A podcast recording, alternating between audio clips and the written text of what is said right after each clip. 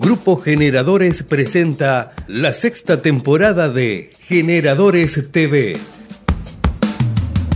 Con información de management empresarial, ventas, marketing, capital humano, capacitación, innovación, economía, finanzas y procesos.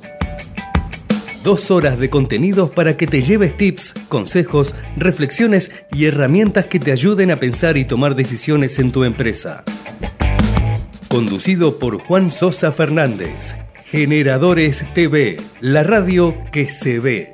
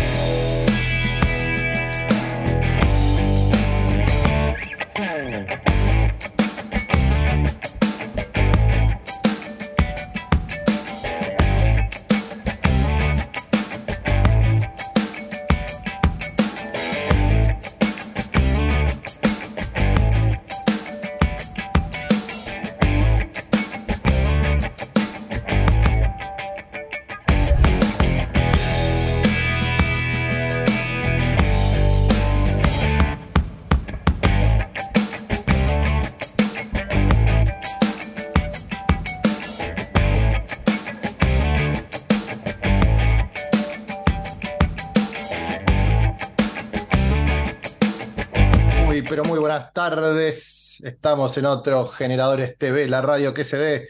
Muchísimas gracias por estar, como siempre, como les digo, acompañarnos. La garganta me...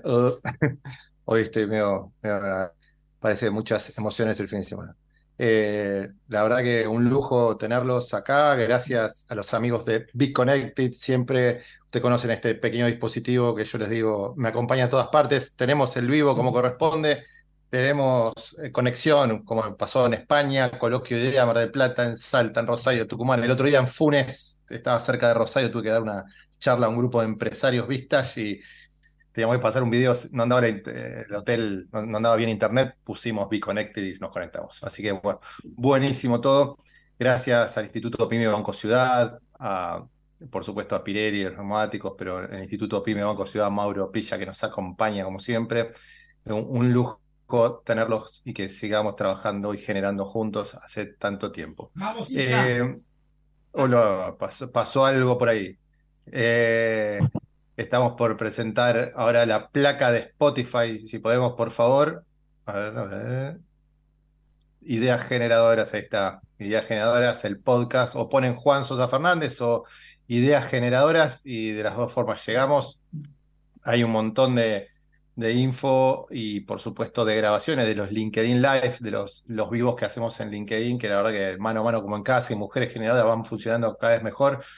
Ya tenemos, como siempre digo, seis años de este programa de radio, cinco años de los LinkedIn en vivo, dos años del diario digital satélitenews.com que lo pueden seguir y obviamente del canal de Spotify y bueno, en, Instagram arroba Juan Sosafer, los espero, me preguntan lo que quieren y me piden temas para grabar algún podcast y lo hacemos, como siempre, a disposición. El, el tema, a ver, ahora les quiero pedir, por favor, por favor, si me pueden poner para presentar cómo corresponde a nuestro invitado la plaquita del número uno.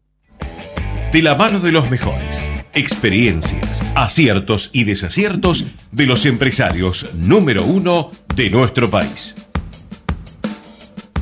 Tengo el gusto de presentar a Martín Furst, cofundador de Fantástico. ¿Cómo te va, Martín? Muy buenas tardes. ¿Cómo anda? ¿Qué tal, Juan? Un gusto, un placer. Gracias por la invitación. No, no, no, por favor.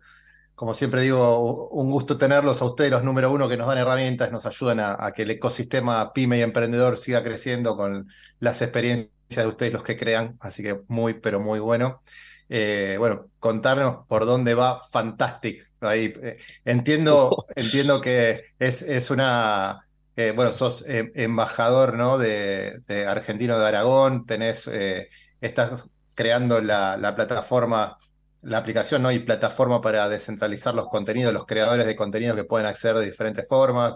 Tenés varios sombreros puestos y el proyecto obviamente este que estamos hablando. Así que bueno, eh, eh, emprendedor nato.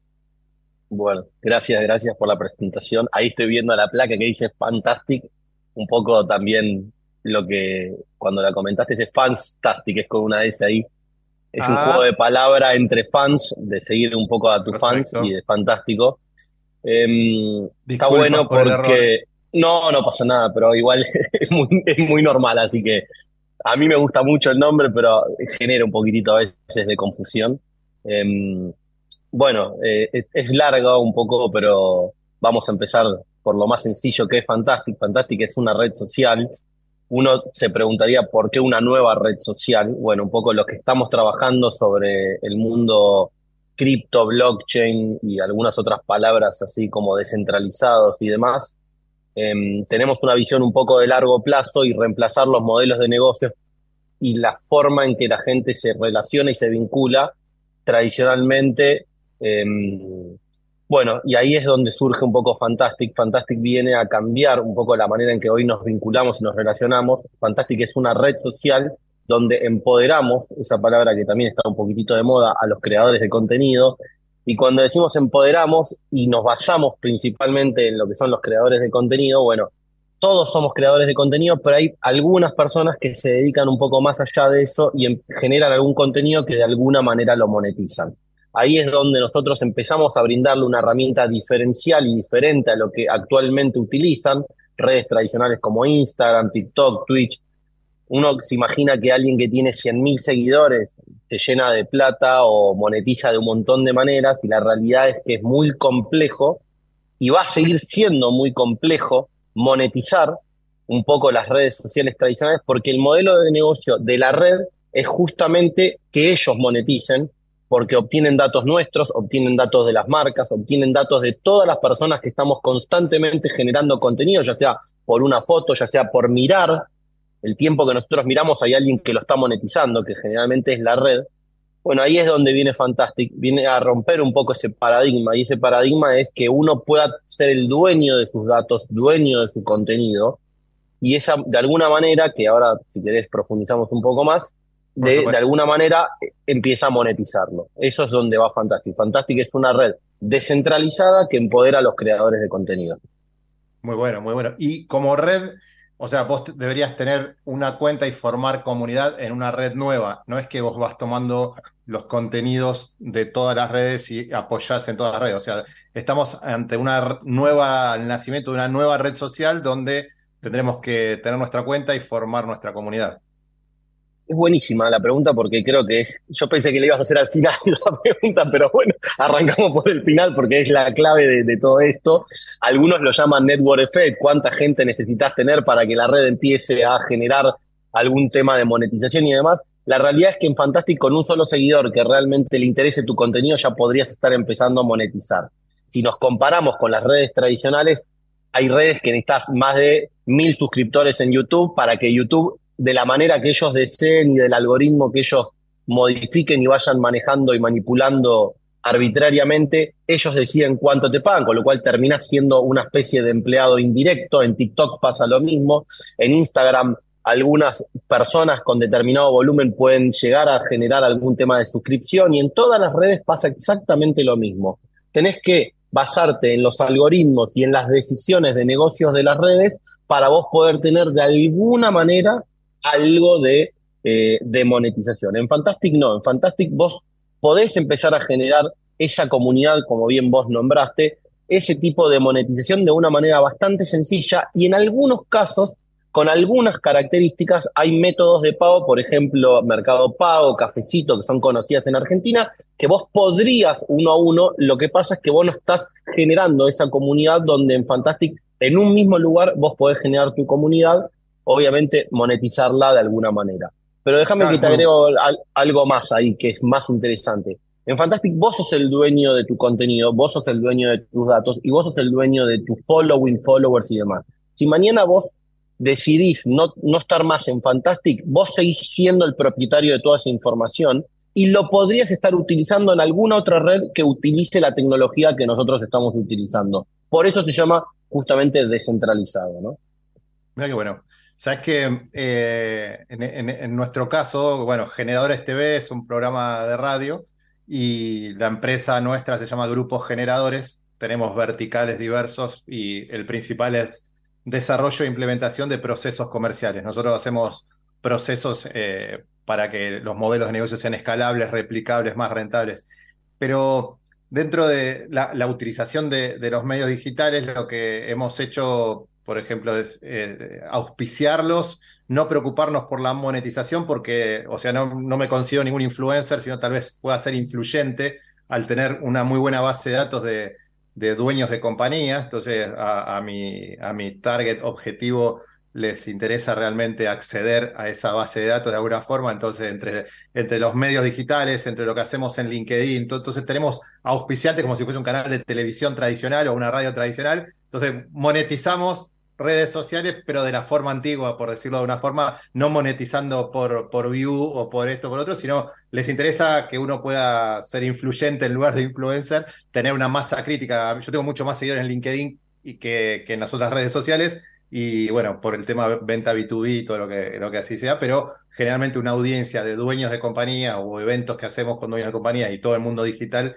interesa más. Entonces hay tantas formas diversas, pero esto que estás planteando vos o, que están planteando vos con tu equipo o ustedes eh, es realmente muy bueno porque que seas el dueño de la info y que puedas monetizar desde uno, no que tengas, si no tenés eh, 100 mil, no podés recibir, vas a recibir un peso a partir de que te pongan 100 mil me gusta o te sigan o bueno, y hay tantas reglas diversas que confunden, más allá que hay mucha gente que gana realmente bastante dinero, mucho dinero, digamos, con, con los canales YouTube o con Instagram, con lo que sea. Pero la verdad es muy bueno déjame que te agrego algo más a ese comentario porque es, muy bueno porque das pie a un montón de, funcionalidades.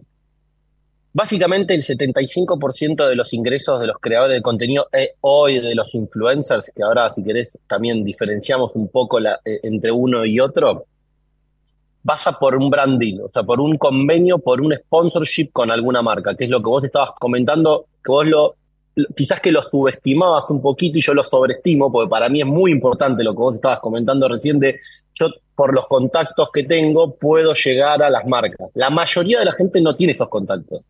Lo normal es que no los tengan. Con lo cual, cuando uno llega por el motivo que sea, se viraliza un post, se viraliza algún contenido y de pronto se, se levanta, se acuesta a la noche con 500 seguidores y a la mañana se levanta con 10.000, 15.000, 100.000 seguidores o un millón, lo más probable es que alguna marca intente llegar a esa persona.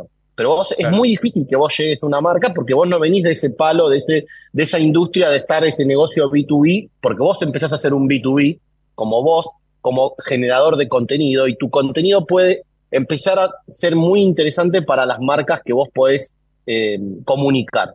Entonces, ahí es donde entra Fantastic, ahí es donde entra esta tecnología. Fantastic vincula a la marca el creador de contenido y a la persona que va a consumir ese contenido en un mismo lugar y no vertical como son todas las redes. Donde está Instagram, quizás que está la marca, la marca pauta en Instagram y de ahí baja al influencer barra creador y de ahí llega al usuario final. Por eso los ratios de conversión cuando uno pauta son tan bajos. Generalmente son del 1,5, 2%. O sea, cuando uno pauta como marca, llega como mucho al 2% de la masa crítica de alguien que está en una red social. Y de esa masa crítica, generalmente llega al menos del 5% que consume o llega a algún producto, con lo cual es muy bajo y todo el dinero ese queda en la red social. Acá es diferente. La plataforma que nosotros estamos desarrollando es para que la, para que la marca pueda llegar de manera directa a comunicarse con el usuario, con el consumidor a través del influencer barra creador. ¿Y qué significa esto? Significa que uno desea recibir determinada eh, marca, determinada publicidad, porque justamente es lo que está queriendo y el que más sigue a ese, a esa influencia de ese comunicador. Y yo, discúlpame que voy a hacer un poco de, publicidad gratuita. No, es Lo que, siempre uso el mismo ejemplo. Siempre uso el mismo ejemplo. Es, uno es raro que entre al Instagram de Adidas, es muy raro, pero sí entra al Instagram de Messi por el motivo que sea. Hay 400 millones de personas que entran al Instagram de Messi. Y cuando uno ve un indumentario, una remera, y va al shop de Adidas a comprarlo, pero no pasa por el Instagram de, de Adidas. Bueno, eso es lo que pasa. El 75% de esas ventas online pasan por el influencer y no por la marca. Es porque uno se lo vio a alguien que uno lo considera fan y ahí es de esa manera que llega la marca. Ahí es donde entra Fantastic y esta tecnología a vincularlos en un mismo lugar a las tres personas. Entonces van a hablar el mismo idioma y no un idioma diferente como son las redes normales.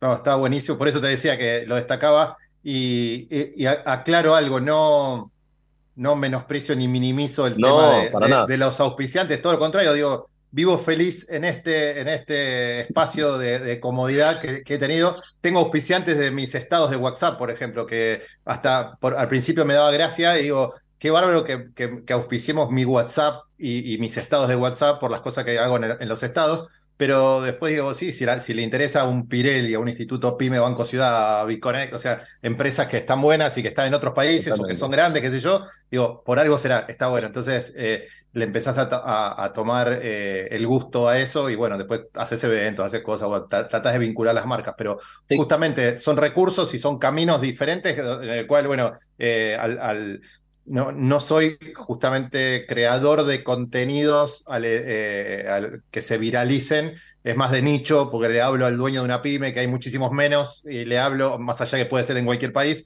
pero hay muchísimos menos, y, es lo que le decís, no le importa a la gran masa de gente, entonces tampoco me interesa llegar a la gran masa de gente, porque no, no es mi buyer persona, digamos, no, no le hablo a todo el mundo, entonces digo, cuando hago cosas son más chiquititas, pero bueno, cada uno tiene su, nicho, como decimos, la verdad está muy bueno y me encantó el ejemplo de ustedes.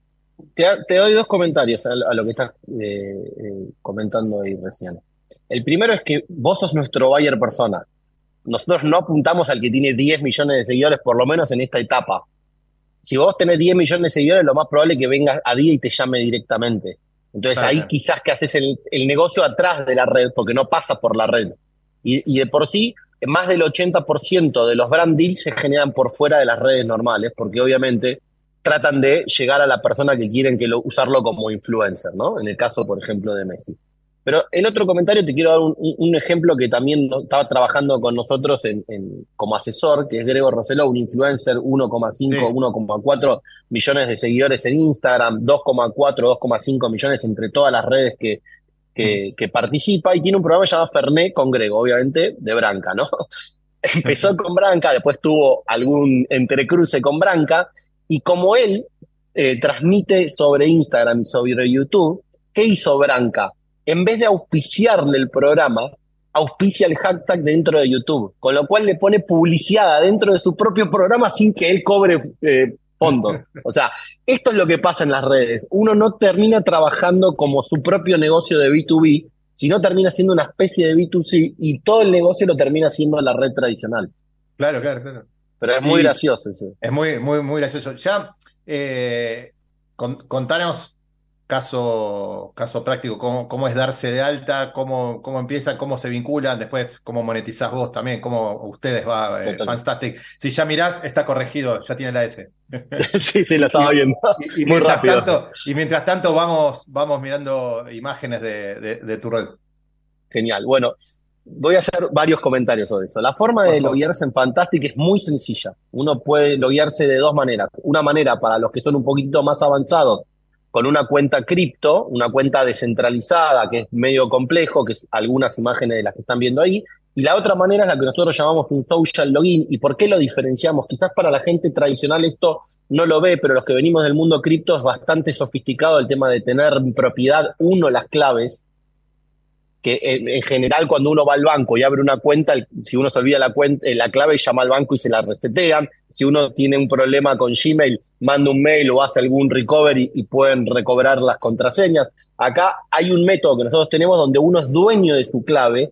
Entonces ahí si uno la pierde es un poco más complejo. En el social login uno puede poner su Gmail y automáticamente se le creó una cuenta en Fantastic y se le creó una cuenta cripto. ¿Y por qué hago hincapié en esto? Porque la cuenta cripto es lo que te da el poder dentro de la descentralización, que uno tenga ese ownership, esa propiedad.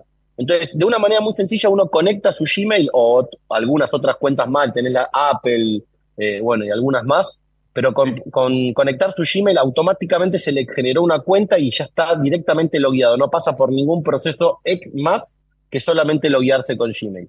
Automáticamente en ese momento ya podría estar cargando saldo en más de 175 países con moneda local, transfiriendo fondos porque tiene una billetera incorporada nativamente adentro de Fantastic, donde uno es dueño de ese dinero y no es que está en una cuenta donde nosotros las custodiamos, la custodia uno mismo, con lo cual le da la libertad de poder pagar un contenido, ahora eh, también hago un poquitito más de, detalle en significa, puede comprar un contenido, pagar un contenido, mandar contribuciones, lo que, como si fuese un tip, a otra persona en cualquier lugar del mundo sin ningún tipo de bloqueo y sin ningún tipo de fricción en el medio. Inclusive la puede utilizar la cuenta dentro de Fantastic como transferencia de dinero en el mundo. Se puede transferir a más de 170 países desde adentro de Fantastic sin ningún tipo de costo em, si la quiere usar como modo de transferencia. ¿Cuál es el modelo de negocio de Fantastic? Cuando uno vende o compra algún, eh, hoy actualmente son contenidos, ¿no? Pero cuando uno vende o, eh, eh, o compra un contenido, hay un contrato inteligente donde en ese mismo momento separa los fondos, le cobra una comisión muy chiquita donde va una billetera de Fantastic y todo el resto va directamente al fan.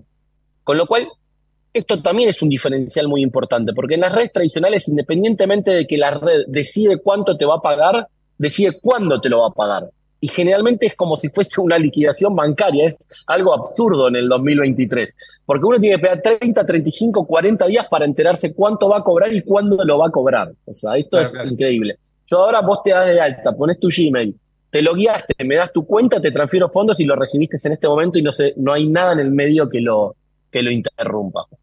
Claro.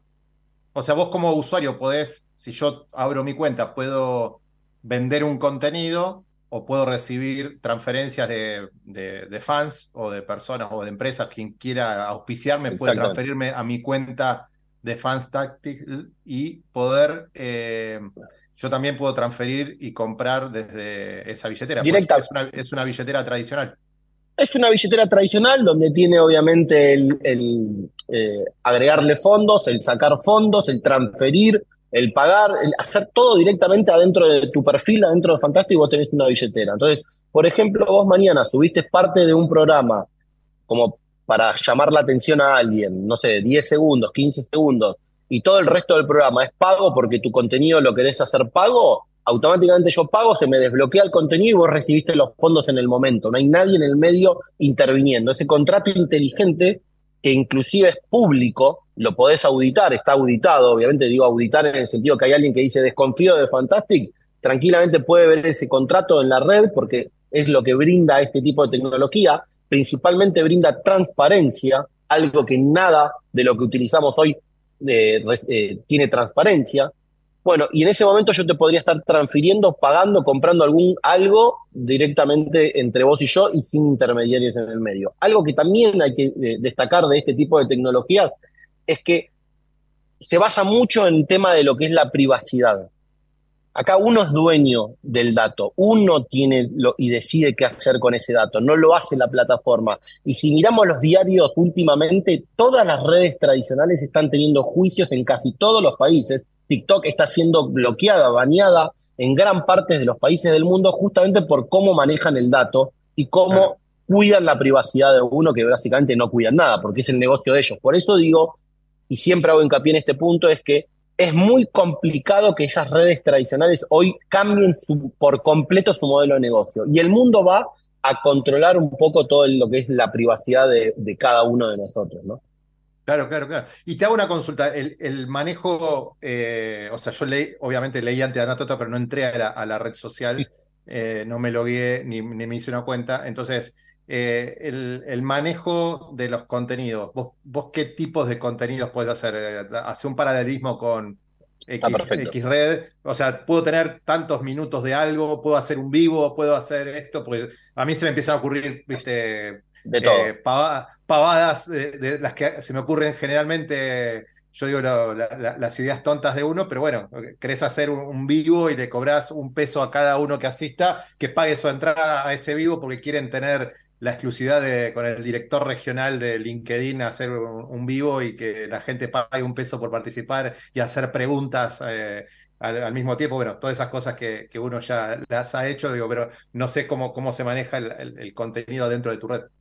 yo creo que ya es como que hubiésemos hablado una hora antes, porque me diste, así nace Fantastic. Te diría que fue Ah, uno de los puntos principales.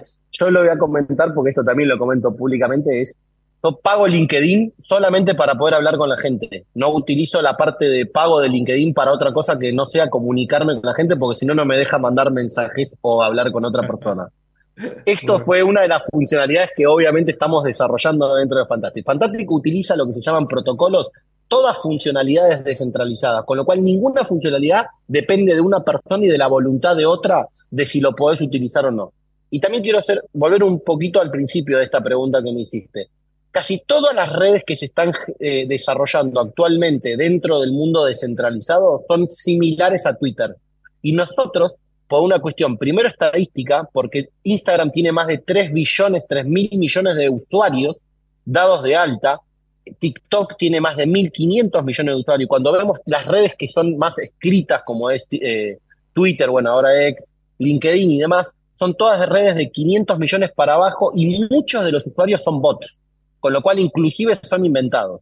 Nosotros, ¿por qué apuntamos eh, al modelo de negocio o a la experiencia de usuario de Instagram. Primero, obviamente, por un tema estadístico. Segundo, porque creemos que mucha de la vinculación que hay entre las personas se genera a través de eh, visual o audiovisual. Y ahí es donde está Fantastic. Fantastic podés compartir streaming, de nuevo, descentralizado. El streaming es vos y yo. No hay nadie en el medio que esté interviniendo, no hay un algoritmo, no hay un bot, no hay nada de lo que está pasando en el medio entre vos y yo como primer punto, podés compartir una imagen, podés compartir una foto, podés compartir un video, podés compartir un short de 60 segundos, inclusive podés todo eso monetizarlo, ponerlo a la venta o no. Y algo que sí estamos desarrollando es un poco lo que vos comentaste, que uno pueda vender ese streaming y que diga, bueno, mira, los que tienen determinada eh, bueno, NFT, vamos a hablar un poco, determinada llave, determinado token o determinada suscripción pueden entrar a este canal privado para poder ver ese streaming, para poder ver determinado contenido. Bueno, empieza a vincularse lo que se llama todo el tema de el perfil social, que hoy uno lo tiene muy arraigado a la red y no es social abierto donde uno se lo podría estar llevando toda esa historia que va generando, todo ese contenido que uno cree que es gratuito y en realidad lo que está siendo gratuito es que está vendiendo su dato, y no está generando ningún ingreso para uno. Ahí es donde Fantastic empieza a generar un perfil social descentralizado y uno puede vincularse y, y compartir todo este tipo de contenido.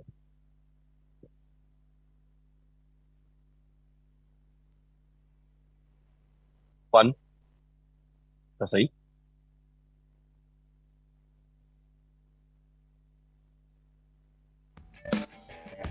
Ahí te habías congelado.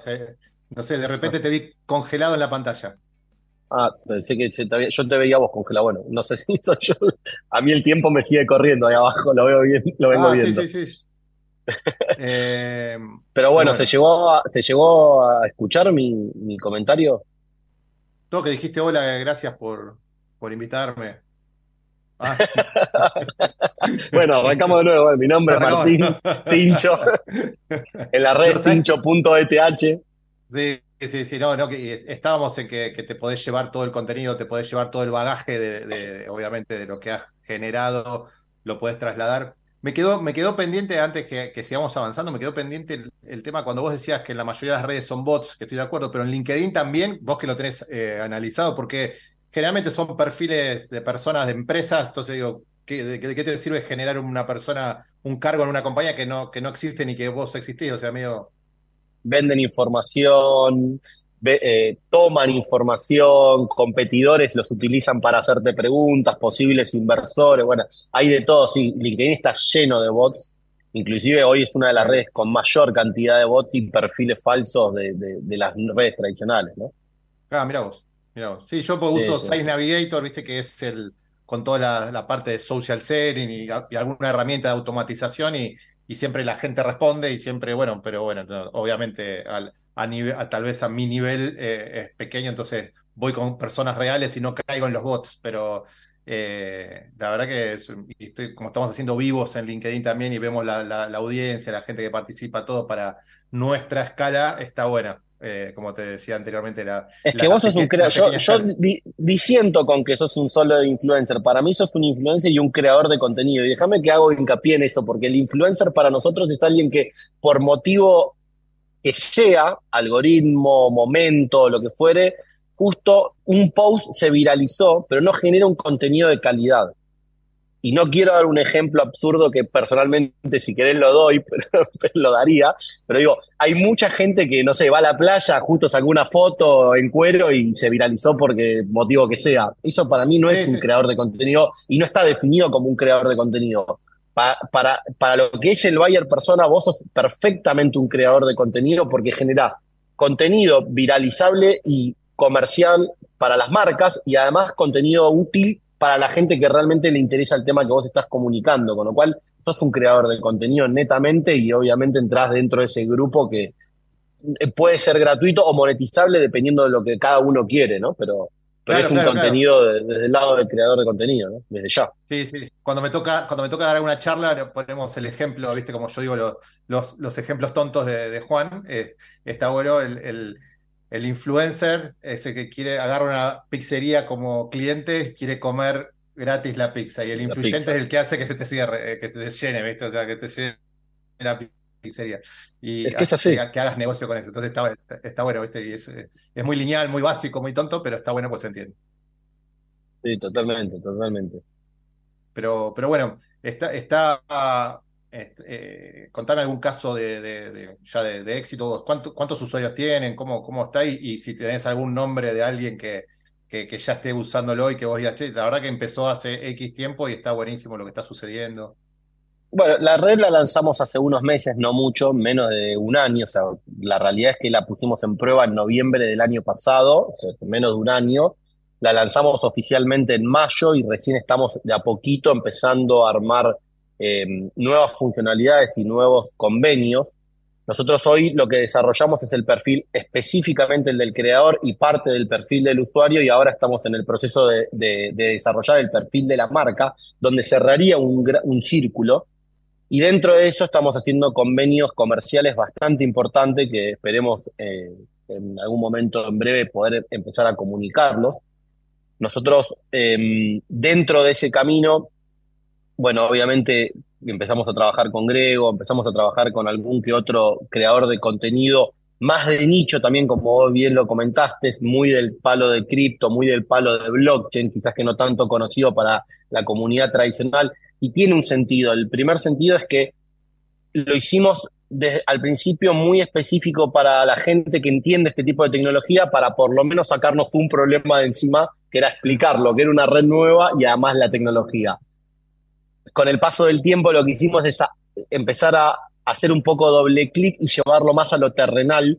Y ahora todas las charlas que damos, todo el tema del onboarding lo apuntamos a la gente más normal y más tradicional. Digo normal en el sentido de que no es tan de nicho en el mundo cripto y por eso hablamos de toda la parte del perfil social y demás. Em, y a poco, bueno, obviamente lo estamos escalando. Todos los meses venimos creciendo de entre un 30 y un 40% más o menos en usuarios, en usabilidad, en la cantidad de contenido que se genera. No tengo el número exacto ahora, estoy afuera del país, en plenas vacaciones. Ah, pero bueno, estoy en Punta Cana en este momento. pero bueno, cosas que pasan. Cortamos la eh, nota, cortamos la nota. No, no, no pasa nada. Por eso estoy quemado, si no estaría así con este color. pero digo, pero bueno, nada, venimos creciendo, venimos impulsándola bastante importante, los números viene bien, eh, un poco también dentro de lo estimado. Y este año particularmente que veníamos con un con una proyección muy agresiva comercialmente, de inversión y demás, como viene muy retraído las inversiones en el mundo, lo que hicimos es hacerlo un poco más orgánico y más tranquilo de lo que teníamos eh, planificado. Pero ah, la verdad que viene bien, viene muy bien el proyecto. Muy bueno. Y sabes que nosotros tenemos un espacio que es LinkedIn, LinkedIn Live, que hacemos vivos en LinkedIn. Tenemos dos programas ya hace cinco años. Uno es mano a mano como en casa, y que es para hombres y mujeres, y el otro Mujeres Generadoras, que es exclusivamente un espacio para la mujer, el tema del techo de cristal, el, el, salario en las empresas, el machismo en la sociedad, en la empresa, bueno, todas estas cosas que, que hacen a la cuestión de género y que no, pusimos nuestro granito de arena y, funciona hace varios años. Y mm, entonces después podemos hacer un vivo en LinkedIn para también, eh, es otro, otro ámbito, otra audiencia, otra cosa, es una charla un poco más larga, diferente, que y, ir, ir trabajando también la concientización de esto, porque una de las cosas que ha generado muchas preguntas, en, por lo menos en la, audiencia que yo tengo, es, eh, estuvimos con uno de los números uno de, de cripto, viste la empresa de crypto.com, y, que tienen, están desarrollando un sistema para que las pymes puedan pagar y cobrar con criptos, y bueno, y explicaron obviamente lo del NFT y los contratos tokenizables, un poco de blockchain, entonces te eh, educan realmente a la audiencia y que una pyme diga, nosotros hemos, trabajamos mucho con pymes y, generalmente dueños de pyme. Entonces está eh, José Luis del Palacio, es el, fundador este de, de cripto. Y y la verdad que está bueno porque el empresario pyme dice, ah, tengo otra alternativa, porque generalmente los compradores de compañías, viste, voy a decir los millennials, hasta treinta y pico de años, mucha gente que está en el mundo cripto, está actualizada, entonces eso es lo que tratamos de mentalizar, viste, y de, y, de evangelizar. déjame que, le saque un poco el miedo. Yo quiero sacar un poco el miedo del lado cripto, porque obviamente las criptos es un activo financiero en algún punto porque tiene una volatilidad bastante importante. Inclusive al principio estaba muy despegado de lo que son los activos, la correlación entre un activo y un bono, por ejemplo, de Estados Unidos y demás, y hoy está bastante, si digo esto, la comunidad cripto me va a matar, digo, pero bueno, desde mi punto, yo soy economista y tengo una maestría en finanzas y siempre trato de buscarle una correlación contra algo. Para mí sí tiene una correlación contra el mundo tradicional y está bien que lo tenga, porque si no estaríamos muy separados eh, un mundo de otro. Y para mí no lo están, y justamente desde el lado de Fantastic, independientemente de la visión descentralizada, creemos que sí las monedas están vinculadas. Hoy en Fantastic se puede pagar solamente con una moneda, va a ser multimoneda en el corto plazo, pero digo, hoy se puede pagar con una moneda que se llama DAI y que está, es estable, es como la convertibilidad en Argentina, es uno a uno contra el dólar. Y yo quiero hacer un poco hincapié en esto porque ¿Qué pasa? Que entremos en el mundo cripto no significa que compremos Bitcoin, Ether o cualquier moneda que quizás genera un poco más de riesgo, un poco más de aversión al riesgo, y esa aversión al riesgo que quizás que no todos están dispuestos a asumirla. En Fantastic, o en mejor dicho, en cripto en general, uno puede estar utilizando cripto simplemente como reserva de valor en una moneda estable contra el dólar, contra el euro o contra la moneda que deseen. Y en muchas de estas monedas tienen un respaldo bastante más cercano a la realidad, y digo bastante más cercano y no digo totalmente atado a la realidad porque tienen diferentes tipos de activos de resguardo. El DAI tiene un activo que quizás que es volátil, aunque está eh, aforado a más de un 50%, digo, pero hay monedas como USDT que está atado uno a uno contra el dólar y tiene un resguardo muy cercano a tener más de uno a uno contra el dólar en depósitos en Estados Unidos. No es tan así, no quiero entrar en detalles, pero es bastante cercano a eso, con lo cual le da mucha credibilidad a la moneda, mucha seguridad. Y si encima uno custodia ese dinero y no lo deja en custodia de una entidad, eh, como si fuese un banco, y no tampoco quiero entrar en, alguna fintech particularmente, pero digo, en Brasil, Mercado Pago tiene tiene cripto. Uno puede pagar por mercado pago con cripto. Puede ir a Nubank, el banco más grande, uno de los bancos más grandes de Brasil y uno más grande del mundo. Puede transferir con cripto. Las empresas pueden trabajar con cripto. Y eso le da libertad de transferencia. Acá lo prohibieron, ¿no? Entonces a Mercado Libre, creo que no podía tener Mercado Pago, no puede, lo suspendieron, pero vos podés tener tu billetera fría y custodiar vos tus criptos, digamos. No, no, podés trabajar con Velo, con Lemon, Satoshi, hay varias billeteras que hoy sí trabajan con cripto, pero son muy específicas de cripto, con lo cual son muy chicas en la cantidad de usuarios que tienen en Argentina por más que todo el mundo crean que no. Y a propósito le sacaron el negocio a Mercado Pago, porque Mercado Pago en Argentina, no sé, debe tener 20 millones, no sé cuántos usuarios, pero gran parte de la población tenemos Mercado Pago. Si le hubiesen agregado cripto, la gente hubiese ido directamente a cripto, porque le da esa libertad de poder tener y transferir dólares sin ningún tipo de intermediario en el medio. Y hoy, con el tema de la inflación, de evaluación y, la pérdida de poder adquisitivo, la gente estaría transaccionando con dólares y obviamente, aunque sean dólares digitales, digo con dólares, y obviamente hubiese habido un problema más grave del que hay hoy en día, ¿no? Claro, claro. Y está Binance también, que Binance es una plataforma más internacional, pero también tiene ahí para, para manejarte en el mundo. Bueno, hoy eh, Binance te deja comprar cripto con Mercado Pago, entre otros, ¿no? O sea, ya están dándole acceso a la gente normal digo normal para separar del mundo más, más cripto que estamos un poco locos, digo, pero digo, como vos lo comentaste recién, el mundo de la billetera digital, fría, es, yo la tengo al lado mío ahora en este momento.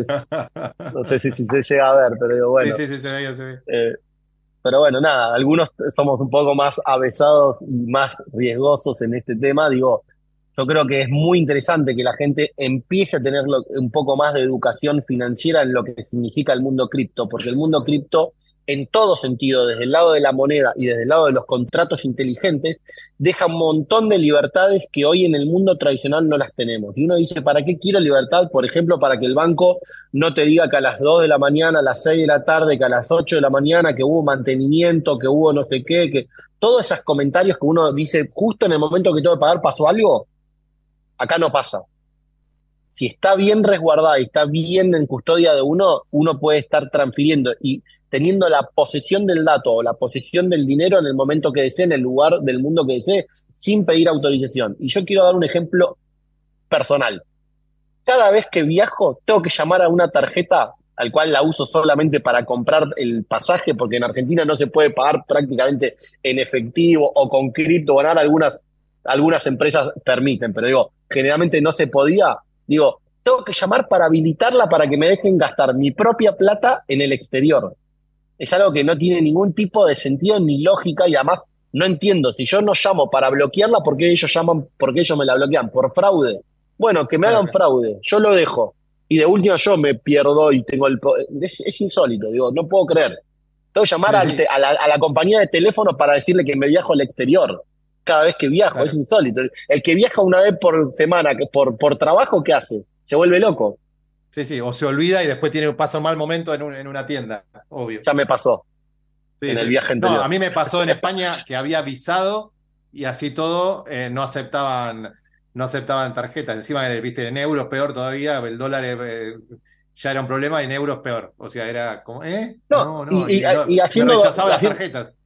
No, y te hago un doble clic sobre eso que estás comentando. Vos habilitás la tarjeta y si encima, como ahora gastás 100 dólares en el exterior o 100 euros, es una fortuna, tenés que pedir autorización para gastar lo que, lo que tenés. Quizás que vos depositaste plata porque es una tarjeta, no sé, de, débito, tenés la plata y tenés que pedir autorización de la autorización que pediste.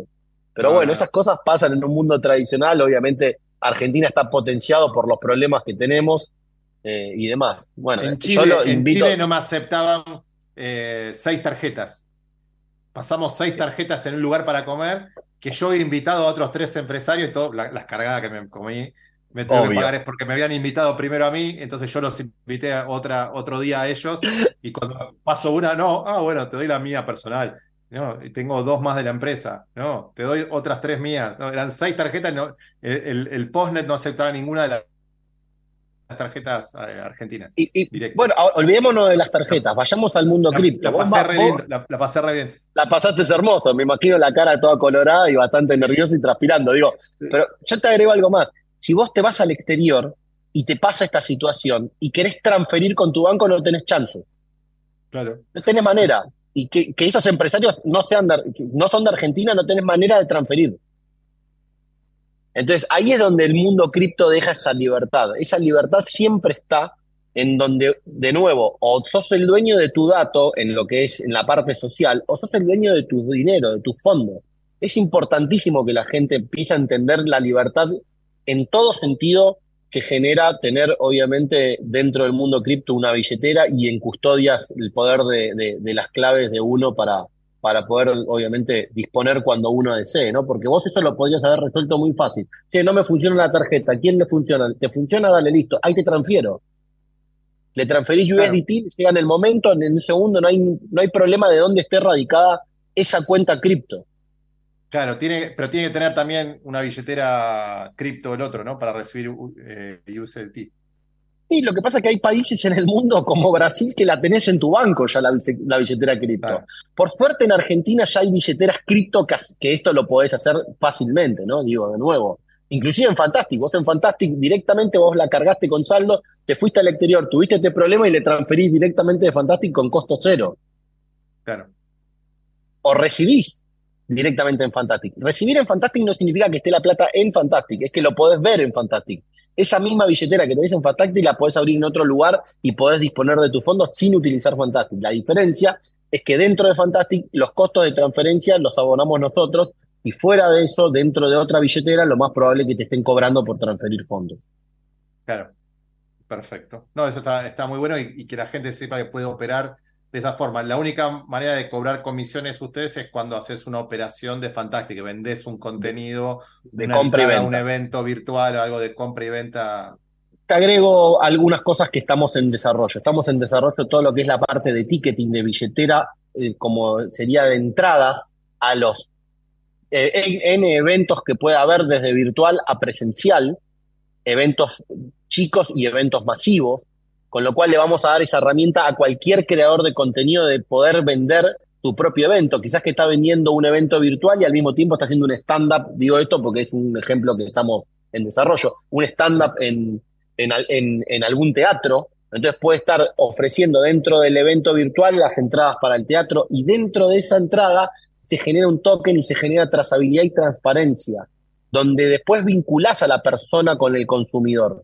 Cosa que si yo hoy compro una entrada, lo más probable es que la entrada te la doy a vos en la mano y perdí el negocio de la venta secundaria, yo como creador de ese evento, pierdo el negocio de poder traquear a la persona que lo está realmente consumiendo ese evento, porque yo compro todas las entradas y después las reparto, y vos traqueaste a uno solo, con suerte, traqueaste a uno solo, con suerte, porque generalmente las billeteras no te hacen ese traqueo, algunas sí, algunas no. Digo, como primer punto. Como segundo punto, todo el tema de suscripciones, como hoy bien lo comentaste, estamos incorporando todo el tema de las marcas, del marketplace, para que las personas puedan vender productos y servicios. Entonces empezás a vincularlo de una manera muy transparente todo lo que está pasando en el mundo comercial. Y quizás que yo no quiero recibir publicidad y yo no recibo publicidad. Y solamente vendo mi dato o consumo o hago alguna acción comercial cuando compro o vendo algo. Entonces, a- generamos un montón, de- estamos generando un montón de herramientas donde vincula a todas las personas y le da libertad de que puedan generar diferentes tipos de monetización en un mismo lugar, ¿no? Y no Claro, claro. terminar. a- a- lo habrás visto en muchos, en muchos eh, Instagram. Ahora Instagram permite generar diferentes tipos de links en el perfil. Pero antes, y, y mucha gente lo sigue utilizando, usa el Linktree. Entonces vos ves Claro. un perfil que pone un Linktree, después tiene 15 links donde va uno al, a- Claro, uno va al canal de YouTube, el otro va al de la tiquetera, el otro va al del cafecito, el otro va al del mercado pago, y así sucesivamente, y es un despelote, y uno tiene que estar retroalimentando un montón de redes. Claro. Entonces, uno de los problemas más grandes que hay en los creadores de contenido en Estados Unidos es el tiempo que uno le tiene que dedicar a armar todos sus, tus perfiles. Y es insólito, porque el, contenido valioso es el contenido que genera, no el saber manejar, además de retroalimentar las redes, saber manejar cada una de las redes que son todas diferentes. Sí, aparte tenés que entrar a una, lo tenés que meter, o sea, ya que llegó, por ejemplo, como recién decías, por Instagram, llega por Instagram. Entonces después de ahí lo tenés que mandar al Linktree. Después del Linktree lo tenés que mandar a que vaya a la web. Después de la web al canal privado de Instagram, de, perdón, de Telegram o al de WhatsApp. Y después- o sea, lo hiciste pasar la experiencia de la persona que, que te está siguiendo. Tuve que pasar por cinco o seis lugares, ya es aburrido, Y- ya directamente y- me bajo, no quiero, no, no te, no te sigo nada, no te compro nada, te- no quiero tener tu espacio de nada. te cierro ese círculo que es más grave todavía. Lo más probable que la gente argentina agregue Mercado Pago y Cafecito. Dos soluciones muy arraigadas en Argentina. Las dos están haciendo algo para el exterior, ¿no? No, no, no lo cierro ahí porque la realidad es un tema técnico, eh, legal más que, más que técnico a nivel eh, tecnología, ¿no? Digo, pero generalmente es muy así. Si uno va a Estados Unidos tiene Patreon, si va a Europa tiene... Entonces, si uno quiere, y en Brasil hay una que se llama Hubla, ¿no? Hub.la, ¿no? Que es como una especie de mercado pago simplemente para mandar eh, pagos, ¿no? Si yo quiero pagarle, comprarle un contenido, mandarle un- una contribución porque me encanta lo que está generando un creador de contenido brasilero, no tengo manera, por más que quisiese, no tengo manera de transferirle fondos ni comprarle contenido. Y esto mismo pasa de adentro para afuera de afuera para adentro en diferentes países. Vos hoy en Fantastic no importa en el lugar del mundo que estés. No importa, a mí no me importa si vos estás en la India. Podés tranquilamente de una manera muy sencilla pagar con tu moneda local, lo convierte en cripto y de cripto le llega al creador de contenido. Y el creador de contenido está en Europa, está en- en Argentina, está en Colombia, puede hacer un withdrawal, puede hacer un retiro de esos fondos a moneda local dentro de su banco o dentro de su billetera cripto. Yo me manejo mucho en cripto, a mí me gusta cripto, entonces podría estar recibiéndolo dentro de mi billetera cripto. Claro. Sí, aparte con Fantastic ya tenés ahí la, tu propia billetera, entonces directamente podés enviar y recibir. Totalmente. ¿Para qué va a tener otra si tenemos la, propia? Es muy sencilla de usar además. Esto yo los invito a todos que pongan su cuenta de mail, automáticamente tienen en poder su billetera, van a su perfil, van a ver el, cómo depositar, van a ver cómo transferir, van a ver cómo comprar. Es muy sencillo, casi que no requiere mucha explicación, simplemente loguearse y es una experiencia de usuario muy similar a las redes como TikTok y como Instagram, a propósito, en ese sentido de que no tener que estar explicándole qué es un NFT, qué es un contenido, qué es una foto, qué es un streaming, qué es nada más. Y ahí mismo tienen embebido directamente adentro nativamente todo el tema de la compra, venta y obviamente de la transferencia de fondos, ¿no? Muy bien, muy bueno. La verdad, eh, un lujo, Martín. Me encantaría seguir hablando, pero tenemos un corte y la, se, nos vuela el programa. Eh, son, son dos horas, pero ya nos pasamos. teníamos a, un columnista que le dijimos: el tema está buenísimo, esperanos, y, otro lo bajamos. Así que, mira, con eso tiro todo. vamos a seguir, eh, vamos a, seguir en contacto. Ya Tincho de Estefano, nuestro productor, a quien saludo también. Eh, nos va a pasar los, los, WhatsApp y después vamos, seguimos en privado, pero hoy un día de estos armamos un LinkedIn en vivo cuando vos regreses de tus vacaciones, no desde Punta Cana. Eh, ¿estás, en, ¿Estás en Buenos Aires físicamente con el equipo o estás eh, en otro lugar? todo el equipo hoy es argentino. Tuvimos en algún momento parte del equipo. En realidad tenemos alguno que otro que colabora en España, en India, en Colombia, pero gran parte del equipo está en Argentina, no Buenos Aires. Yo soy el único de los tres eh, cofundadores que está en, Buenos Aires. Mariano está en Mendoza y Mauro está en La Pampa. La realidad es que es interesante también porque da diferentes tipos de visión.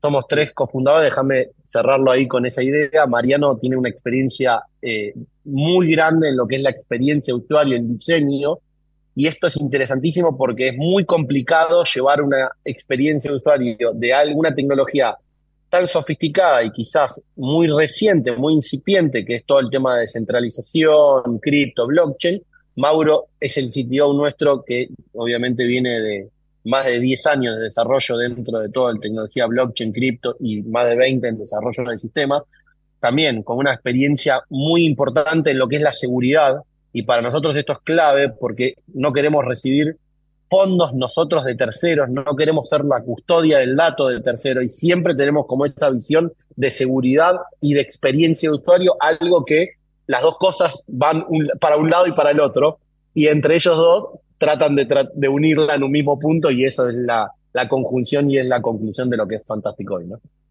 Bueno, perfecto. Entonces ya están ahí mencionados los socios y la experiencia de cada uno y por qué llegamos a esta plataforma eh, que protege o que han cuidado todos los detalles para que la experiencia sea exitosa, no solamente que sea una plataforma amigable, sino que desde la seguridad y, por supuesto estamos siendo una billetera, tiene que ser muy segura y por suerte lo, tenemos gracias a, los tres cofundadores que cada uno aportó su experiencia en este desarrollo. La verdad, felicitaciones.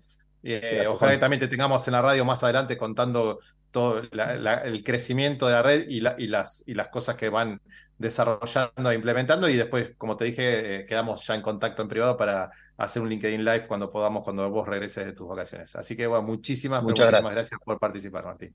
Gracias a todos. Gracias, Juan. Bueno, saludos.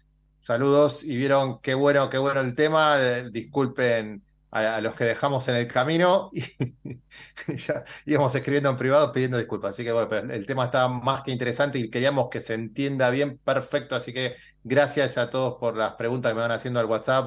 Yo miro de costadito y veo el tablero del WhatsApp que me va llegando preguntas, pero no lo pudimos llenar de preguntas porque si no lo volvíamos locos y queríamos que esto ya abra la puerta a un próximo encuentro, tal vez en LinkedIn, como le dije. Así que vamos a un corte y seguimos con nuestros invitados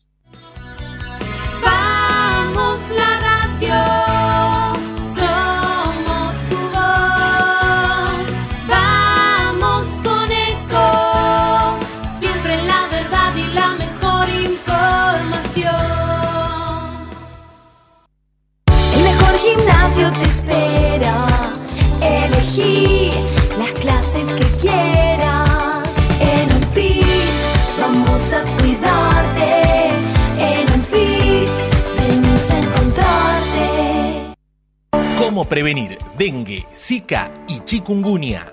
Sin criaderos no hay dengue. Limpia tu patio de objetos que acumulen agua. Elimina agua estancada de recipientes. Reemplaza con tierra o arena el agua de tus flores. Tapa los tanques de agua y cisternas. Tira y perfora llantas para que no acumulen agua. Limpia floreros y bebederos. Recordá, sin criaderos no hay dengue. Intendencia Menéndez. Espacio cedido por la Dirección Nacional Electoral. Argentina tiene todo, pero los argentinos no tenemos nada. Tenemos un país rico, pero más de la mitad de los chicos no tienen para comer. Tenemos escuelas públicas que formaron a los mejores y hoy están tomadas por los sindicatos kirchneristas. Los argentinos tenemos todo, todo para ser un país ordenado. Es ahora y es para siempre. Cristian Ritondo, candidato a diputado nacional por la provincia de Buenos Aires. Juntos por el Cambio, lista 504. Espacio cedido por la Dirección Nacional Electoral. Los argentinos necesitamos un cambio de raíz. Hace décadas que tenemos un modelo de país empobrecedor, donde los únicos que les va bien es a los políticos. Hoy tenemos la oportunidad de poner un punto y aparte, de empezar a reconstruir una Argentina distinta, próspera, sin inflación, libre, pujante y segura. La libertad avanza. Javier Milei, presidente. Victoria Villarruel, vice. Lista 135. Espacio cedido por la Dirección Nacional Electoral. Soy Ludmila, estoy cursando el último año de secundario. Mi mamá es ama de casa, mi papá es colectivero. En mi casa no había computadora. En mi familia yo voy a ser la primera en estudiar. Yo les quiero demostrar que pueden confiar en mí que, y que los voy a sacar adelante. Derecho al futuro. Unión por la Patria. Axel Kisilov, Verónica Magario, candidatos a gobernador y vicegobernadora de la provincia de Buenos Aires. Lista 134. Espacio cedido por la Dirección Nacional Electoral. Enfrentemos el ajuste del gobierno, la derecha y el FMI. Si nos unimos, tenemos la fuerza para cambiar la historia. Ni cómplices ni sometidos. Vamos con la izquierda en todo el país, en las calles y en el Congreso. Miriam Bregman, presidenta. Nicolás del Caño, vice. Frente de Izquierda, lista 136. Informate en ecomedios.com. Seguinos en Facebook. Ecomedios Live. Desde Buenos Aires, transmite LRI 224, AM 1220, Ecomedios. Cuando una ruta se asfalta, crecemos. Cuando una escuela se construye, hay un futuro mejor. Cuando un hospital te atiende, tus derechos se respetan. Con vos es posible. Todas y todos por la provincia. Unidos, hacemos más. ARBA, Agencia de Recaudación de la Provincia de Buenos Aires. Yo creo en nuestro producto. Yo creo en el talento argentino. Yo creo en mi país. CREAR es un programa del Ministerio de Economía para aumentar el crédito productivo de las empresas nacionales, con el objetivo de generar más valor agregado en nuestros productos y nuevos puestos de trabajo. Entra en argentina.gov.ar barra crédito argentino y busca el mejor crédito para tu empresa. Primero la gente. Ministerio de Economía. Argentina Presidencia. Espacio cedido por la Dirección Nacional Electoral. Tener un presidente que sepa gobernar, vale. Juan Schiaretti, presidente. Florencio Randazzo, vicepresidente. El voto que vale para ser un país normal. Hacemos por nuestro país. Lista 133. Espacio cedido por la Dirección Nacional Electoral. Te propongo terminar con el kirchnerismo de verdad y para siempre. Maximiliano Abad, candidato a senador nacional por la provincia de Buenos Aires. Juntos por el cambio, lista 504. Espacio cedido por la Dirección Nacional Electoral. Los argentinos ya nos dimos cuenta que hacer una Argentina distinta es imposible con los mismos de siempre. La libertad avanza. Milei presidente. Villarruel vice. Lista 135. Espacio cedido por la Dirección Nacional Electoral. Soy Ludmila, que estoy cursando el último año de secundario. Mi mamá es ama de casa, mi papá es colectivero. En mi casa no había computadora. En mi familia yo voy a ser la primera en estudiar. Y nada, voy a tratar de que, de que sigan confiando y hacerlo, hacerlo felices. Yo les quiero demostrar que pueden confiar en mí y que, y que les voy a sacar adelante. Porque eso es lo que quiero. Derecho al futuro. Unión por la Patria. Axel Kisilov, Verónica Magario, candidatos a gobernador y vicegobernadora de la provincia de Buenos Aires. Lista 134. Informate en ecomedios.com. Seguinos en Instagram. Arroba ecomedios. Consejo de expertos. Todas las semanas Especialistas de diferentes disciplinas empresariales nos ayudarán a entender los diferentes contextos y así poder tomar decisiones con la información necesaria. Qué bárbaro el consejo de expertos. Vamos con todo, con Diego Núñez, que es abogado del estudio Núñez y Asociados, y hoy eh, nos trae un experto invitado que es Martín Elizalde, eh, y que vamos a tratar errores de la inteligencia artificial en la búsqueda de culpables. Uh, esto es un temón. Diego, Martín, muy pero muy buenas tardes y gracias por participar. Hola Juan, ¿cómo andás? Bueno, hola, hola a todos. Eh, hago una, una, pequeña intro que como les comentaba acá en el programa, eh, desde el estudio hicimos una, una gran alianza eh, con Forensics, que, es la empresa de la cual Martín es fundador y socio, que ellos se dedican a toda la parte de prueba digital y, bueno, e, esta fusión entre el derecho y, la tecnología son, son grandes expertos en, el tema y, uno de los temas que, justamente empezamos a, detectar y a charlar mucho es qué pasa cuando la, inteligencia artificial falla, porque en definitiva es un programa de computación que alguien programó, pero que no es necesariamente esa persona o sí la responsable del error que genera y el daño que puede ocasionarse a partir de eso. Así que nada, me pareció un tema súper interesante para el debate, pensando en que hoy en día cada vez más pymes tratan de incorporar de alguna forma estas herramientas. Eh, y bueno, que todo lindo cuando anda bien, ¿qué pasa cuando no? Así que Martín, si, te, si querés te dejo a vos eh, explayarte sobre el tema y presentarte brevemente que sos el que sabe, ¿verdad? Como decíamos en el corte. Ah, Gracias, Martín. Estaba esperando el experto, se ve que no pudo venir. Bueno, está bien. Entonces sigo Este, esperaba hasta este momento. Mira, eh, eh, eh, este, digamos, más allá de la opinión que tengamos sobre la inteligencia artificial, es, una cuestión que ya no tiene vuelta atrás, ¿no? Incluso se autogenera, es una cuestión compleja, modular. Este, con lo cual, me parece que hasta el altura del partido no se puede discutir si la vamos a usar o no, sino cómo la vamos a usar y qué responsabilidades deriva del uso. El tema en general da una gran incertidumbre porque la inteligencia artificial es un signo de eh, interrogación. No está regulada íntegramente. Hay proyectos de, regulación, sobre todo en el área europea, em, pero todavía no están efectivamente eh, puestos en vigor.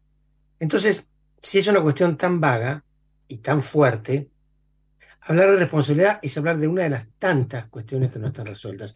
Una buena aproximación a cualquier cuestión es pensar en que no hay una sola historia. Y acá tampoco hay una sola historia. Ahí está el tema de la responsabilidad, el tema de la, cuestión de la privacidad, la intencionalidad y la efectividad de la, de la inteligencia artificial. Es tremendamente efectiva, pero es asimétrica. Es muy efectiva y aún puede ser más dañosa. Entonces, el tema de la responsabilidad es uno solo de los temas. No resolverlo es muy difícil porque no está resuelto todo el resto. Lo que sí podemos hacer es intentar alguna aproximación honesta para que, en este caso, las pymes, en este caso particular, sepan dónde se meta. Y no mucho más. Podemos hacer como una suerte de, evaluación de riesgos. Y después tendrá que tomar su, eh, medida. Pero no hay certezas, ¿verdad? No existe. Te quiero, te quiero preguntar, Martín, eh, un tema sería eh, implementar una aplicación que contenga inteligencia artificial que te lo guías de determinada forma, tendrás su canal de seguridad o no, tendrás que poner determinada información tuya o no, pasa por un, por, lo, llevo por un canal, por un tubo. Por otro tubo, por otro canal, un colaborador de la compañía eh, para hacer más rápido su trabajo utiliza el famoso, bueno, el chat GPT, pero utiliza el 3, que tiene información hasta el 2021, creo que era, eh, eh, y que accede a Google, y no el 4 que directo con, Google. Entonces lo que está utilizando tampoco es muy fehaciente de dónde saca la información o qué es lo que te da, pero presenta un informe con esa información que le creyó a la inteligencia artificial. vamos a ponerlo conocido y popular para para hacerlo más fácil a esto, al chat GPT, a la, versión 1, al 3, digamos.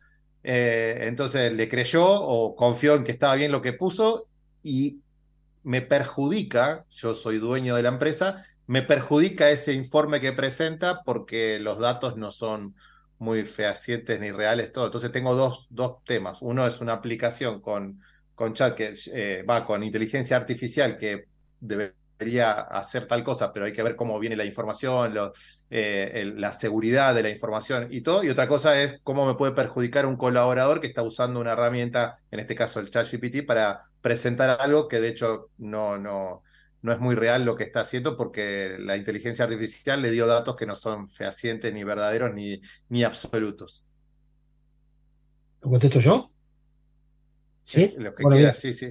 El hecho de, que haya una nueva versión no mejora la exactitud de los algoritmos. el porcentaje de error se mantiene bastante firme. Eh, hay un sitio, si querés después les paso las coordenadas, en donde en tiempo real te va indicando los errores y cuáles son de, cualquier herramienta, de la inteligencia artificial, y es pavoroso. O sea que no es que el, colaborador de la empresa utilizó una versión vieja. Las cuestiones no resueltas, como el sesgo, los problemas de las vulnerabilidades en la recolección de la data y después en la conformación del algoritmo se están dando, no importa qué avanzado sea la herramienta. Por supuesto que existe una tendencia decreciente al error, pero hoy por hoy existe. Ahora, ¿qué pasa con la responsabilidad? ¿Qué pasa? Eh, la verdad eh, eh, es como un, nuevamente, es como un interrogante. ¿En quién está la responsabilidad? ¿Está en la empresa? ¿Está en el, en principio los, los, y esto sabe mucho más que yo digo, en principio uno, la, empresa responde por los actos de sus empleados, dentro de determinada marcos, si el empleado se enloquece y le pega un tiro a un señor, no, pero en el ámbito laboral, de acuerdo a las pautas laborales, comete un error, bueno, Estamos hablando como si fuese un error que un médico dice, no te preocupes, la pierna anda muy bien, pero en realidad se murió de infarto porque venía por el infarto. ¿Eh? Y el médico tomó el, el, lo que fuera y dijo, antes las piernas andan mal. Entonces, sí, entonces, ¿quién responde? ¿El médico, la clínica o, el, o la herramienta? La, aproximación europea es como un ping-pong, ¿no? Este, viene diciendo que, sí, e, esa... Eh, Diego me está diciendo, hay un caso interesante de un abogado que hizo una construcción de demanda, un fallo que no existía. Eso, ese, ese, ese me lo han dicho tantas veces, es como más anecdótico que real. Yo les podría, es interesantísimo el número de errores garrafales que se están cometiendo, ¿eh? pero que son más serios. Por ejemplo, decirte, mira, este es el famoso terrorista fulano y es un señor que no tiene nada que ver y queda arrestado. El caso en Israel es uno de tantos, pero de tantísimos, que, y ni te cuento lo que está pasando en este momento en eh, Irán, que ha vuelto, una, ha vuelto eh, un search de las manifestaciones contra el régimen y están tomando a lo loco eh, fotos para reconocimiento facial. O sea, más allá del caso anecdótico de que yo cito un, fallo, eso queda como diluido en la magnitud de los desastres que están pasando en este mismo momento. No quiero dar una versión fatalista, es un porcentaje pequeño de una situación muy amplia, pero al que le toca es el 100%. Volviendo a la responsabilidad. Mira, para los europeos, y a veces dicen que es el, eh, que, poner el énfasis en, el, en, quien lo construyó. Esto es difícil porque hay, hay, hay, si la caja negra es, y hay muchas contribuciones, incluso, incluso automatizadas, es difícil determinar quién es el mayor responsable en la programación. Otros dicen proveedor. Los europeos, por ejemplo, si el proveedor conserva más control del usuario, tiene responsabilidad. Otros dicen el usuario, porque no tomó ninguna, eh, ninguna negligente los norteamericanos son más ecuánimes y apuntan a toda la cadena, proveedor, desarrollador, proveedor y usuario. Ahora, si hay, viste que eso les encanta demandar y esto es como, imagínate, es lo máximo. Pero eh, hasta hoy no hay un criterio eh, realmente único en esto, un criterio certero. Por otro lado, yo entiendo, es una simple sugerencia, que las cortes que entiendan de esta cuestión, valga la redundancia, tienen que saber de tecnología. Un juez, cualquier juez, no estoy abriendo un juicio de valor, porque yo no sé millones de cosas. Imagínense yo este, fallando sobre un usucapión, ya ni me acuerdo bien qué era. Pero, ¿qué pasa? Sí, me acuerdo probablemente, no me acuerdo que era algo feo o no. Pero bueno, ¿qué pasa si este, esto llega a una corte común? Y va, están llegando a cortes comunes y los fallos son lo menos que se trate para hacer un redondeo. Estamos empezando un camino y lo que yo sugiero es, sugiero simplemente, si una pyme, si una, un, particular, si una empresa o si una corporación desea eh, o ya está actuando con, inteligencia artificial, apunte a dos pilares. Uno, la robustez tecnológica de la solución. Instruyanse, hagan un monitoreo de, qué herramientas realmente están usando, qué, resultados da y qué eh, escala de problemas ha traído. Dos, la intencionalidad. Ustedes pueden usar la mejor de las herramientas, pero si lo hacen con una intencionalidad contraria a la ética, probablemente sean condenados igual. En el caso de error, ¿verdad? Entonces, es un camino por andar. No se puede prescindir de inteligencia artificial. Creo que necesitamos mucha regulación, necesitamos organismos que, eh, esto es en contra de un candidato, me parece, pero creo que necesitamos organismos que regulen eh, y que realmente hagan el enforcement y que sean multilaterales, porque tiene que haber un grado de uniformidad en esto. Eh, la ley tiene que dar una respuesta. Por ahora, bueno, hagan un assessment de para qué sirve, cómo está funcionando y planteense clara y transparentemente para qué van a usar esta herramienta. Claro, sobre todo si encima tenemos que combinar, eh, la otra vez tuvimos una nota con una persona de eh, Internet de las Cosas, entonces dispositivos, hardware, software e inteligencia artificial e, interconectados para determinados fines. Entonces imagínate, creo que ahí se complejiza más aún Entonces, eh, organismos que tienen que estar preparados. Que, que, la inteligencia artificial en última instancia está poniendo en duda nuestra noción de nación-estado, porque algunas áreas estaban nada más que, eh, digamos, reservadas para el Estado, por ejemplo, el área de la tecnología militar sofisticada, que necesitaba una investigación, una, una práctica y una, un fondeo inmenso, hoy está al alcance no de todos, pero está en camino de ser al alcance de todos. Y en poco tiempo vamos a tener un, una, del tamaño de una mosca pequeña, bien armado, con Antrax, que por inteligencia artificial puede ir a los vecinos que nos hicieron mala cara de tal mes a tal mes y le echamos un poquito de Antrax o tal, mal no les va a hacer, se les hace mal se lo merecían. Realmente es, eh, eh, yo creo que en, este siglo va a definir nuestra posición. Por eso creo que podemos hacer de todo menos indiferentes a esto. A la regulación, de todo podemos hacer, menos indiferentes. Diego, desde el punto de vista legal, eh, hay gente que se capacita, yo sé que ustedes sí y, llevas eh, la batuta en esto, pero, pero digo, eh, ¿crees que dentro de la justicia hay ya sectores que se están capacitando para poder hacerle frente a esto? Porque vos como abogado, sí, pero bueno, sos juez. Entonces digo, cuando los jueces o los que, o los fiscales o los que tengan que investigar esto para tener un veredicto y no están capacitados, como corresponde, estamos yendo a, girar, o sea, vale la redundancia, ¿no? A hacer círculos de algo que no, que no vamos a encontrar una solución.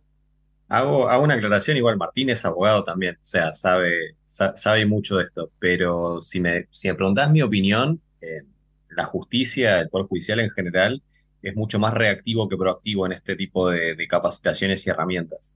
Eh, son más eh, de movimientos más lentos, lo mismo que las legislaciones, y, por ejemplo, ¿tiene sentido que un juez sea especialista en blockchain?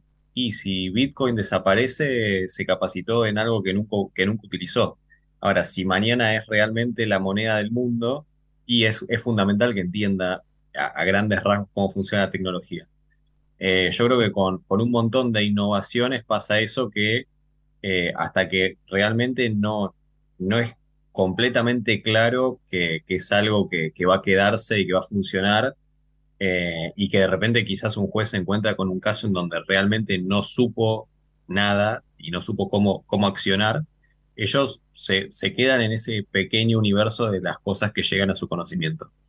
Eh, a medida que esta, eh, que, esta tecnología y todas empiecen a, a ser cada vez más frecuentes, yo creo que sobre todo empezando por, por los jueces en lo comercial, que, yo creo que lo, estamos viendo mucho en la parte corporativa, y de a poco también yo creo que en la parte laboral, eh, yo creo que van a ser los primeros en, capacitarse en, estas herramientas, porque eh, va a llegar un momento que si no entienden, así como si no entendía, si hoy un juez no entiende cómo funciona la computadora, no sabe cómo es la prestación laboral, en algún momento no va a entender cómo juega el hecho de que una inteligencia artificial haya suplido la posición de un trabajador y que entonces lo despidan porque su puesto ya no es más necesario, por poner un ejemplo. Em, entonces me parece que, va, eh, que, va a ser necesario porque justamente creo en, la transformación que, proponen todas estas tecnologías. Ahora, eh, si, va a ser como algo proactivo del Poder Judicial, no, lo veo. Eh, y los que sí creo que estamos mucho más interesados en capacitarnos proactivamente somos los profesionales que, que, le brindamos servicios y que tenemos que entender qué está haciendo y qué está pensando la pyme o cómo podría mejorar la pyme su proceso para, para poder eh, entender qué están haciendo y ver si están haciendo algo que, realmente es riesgoso o, no.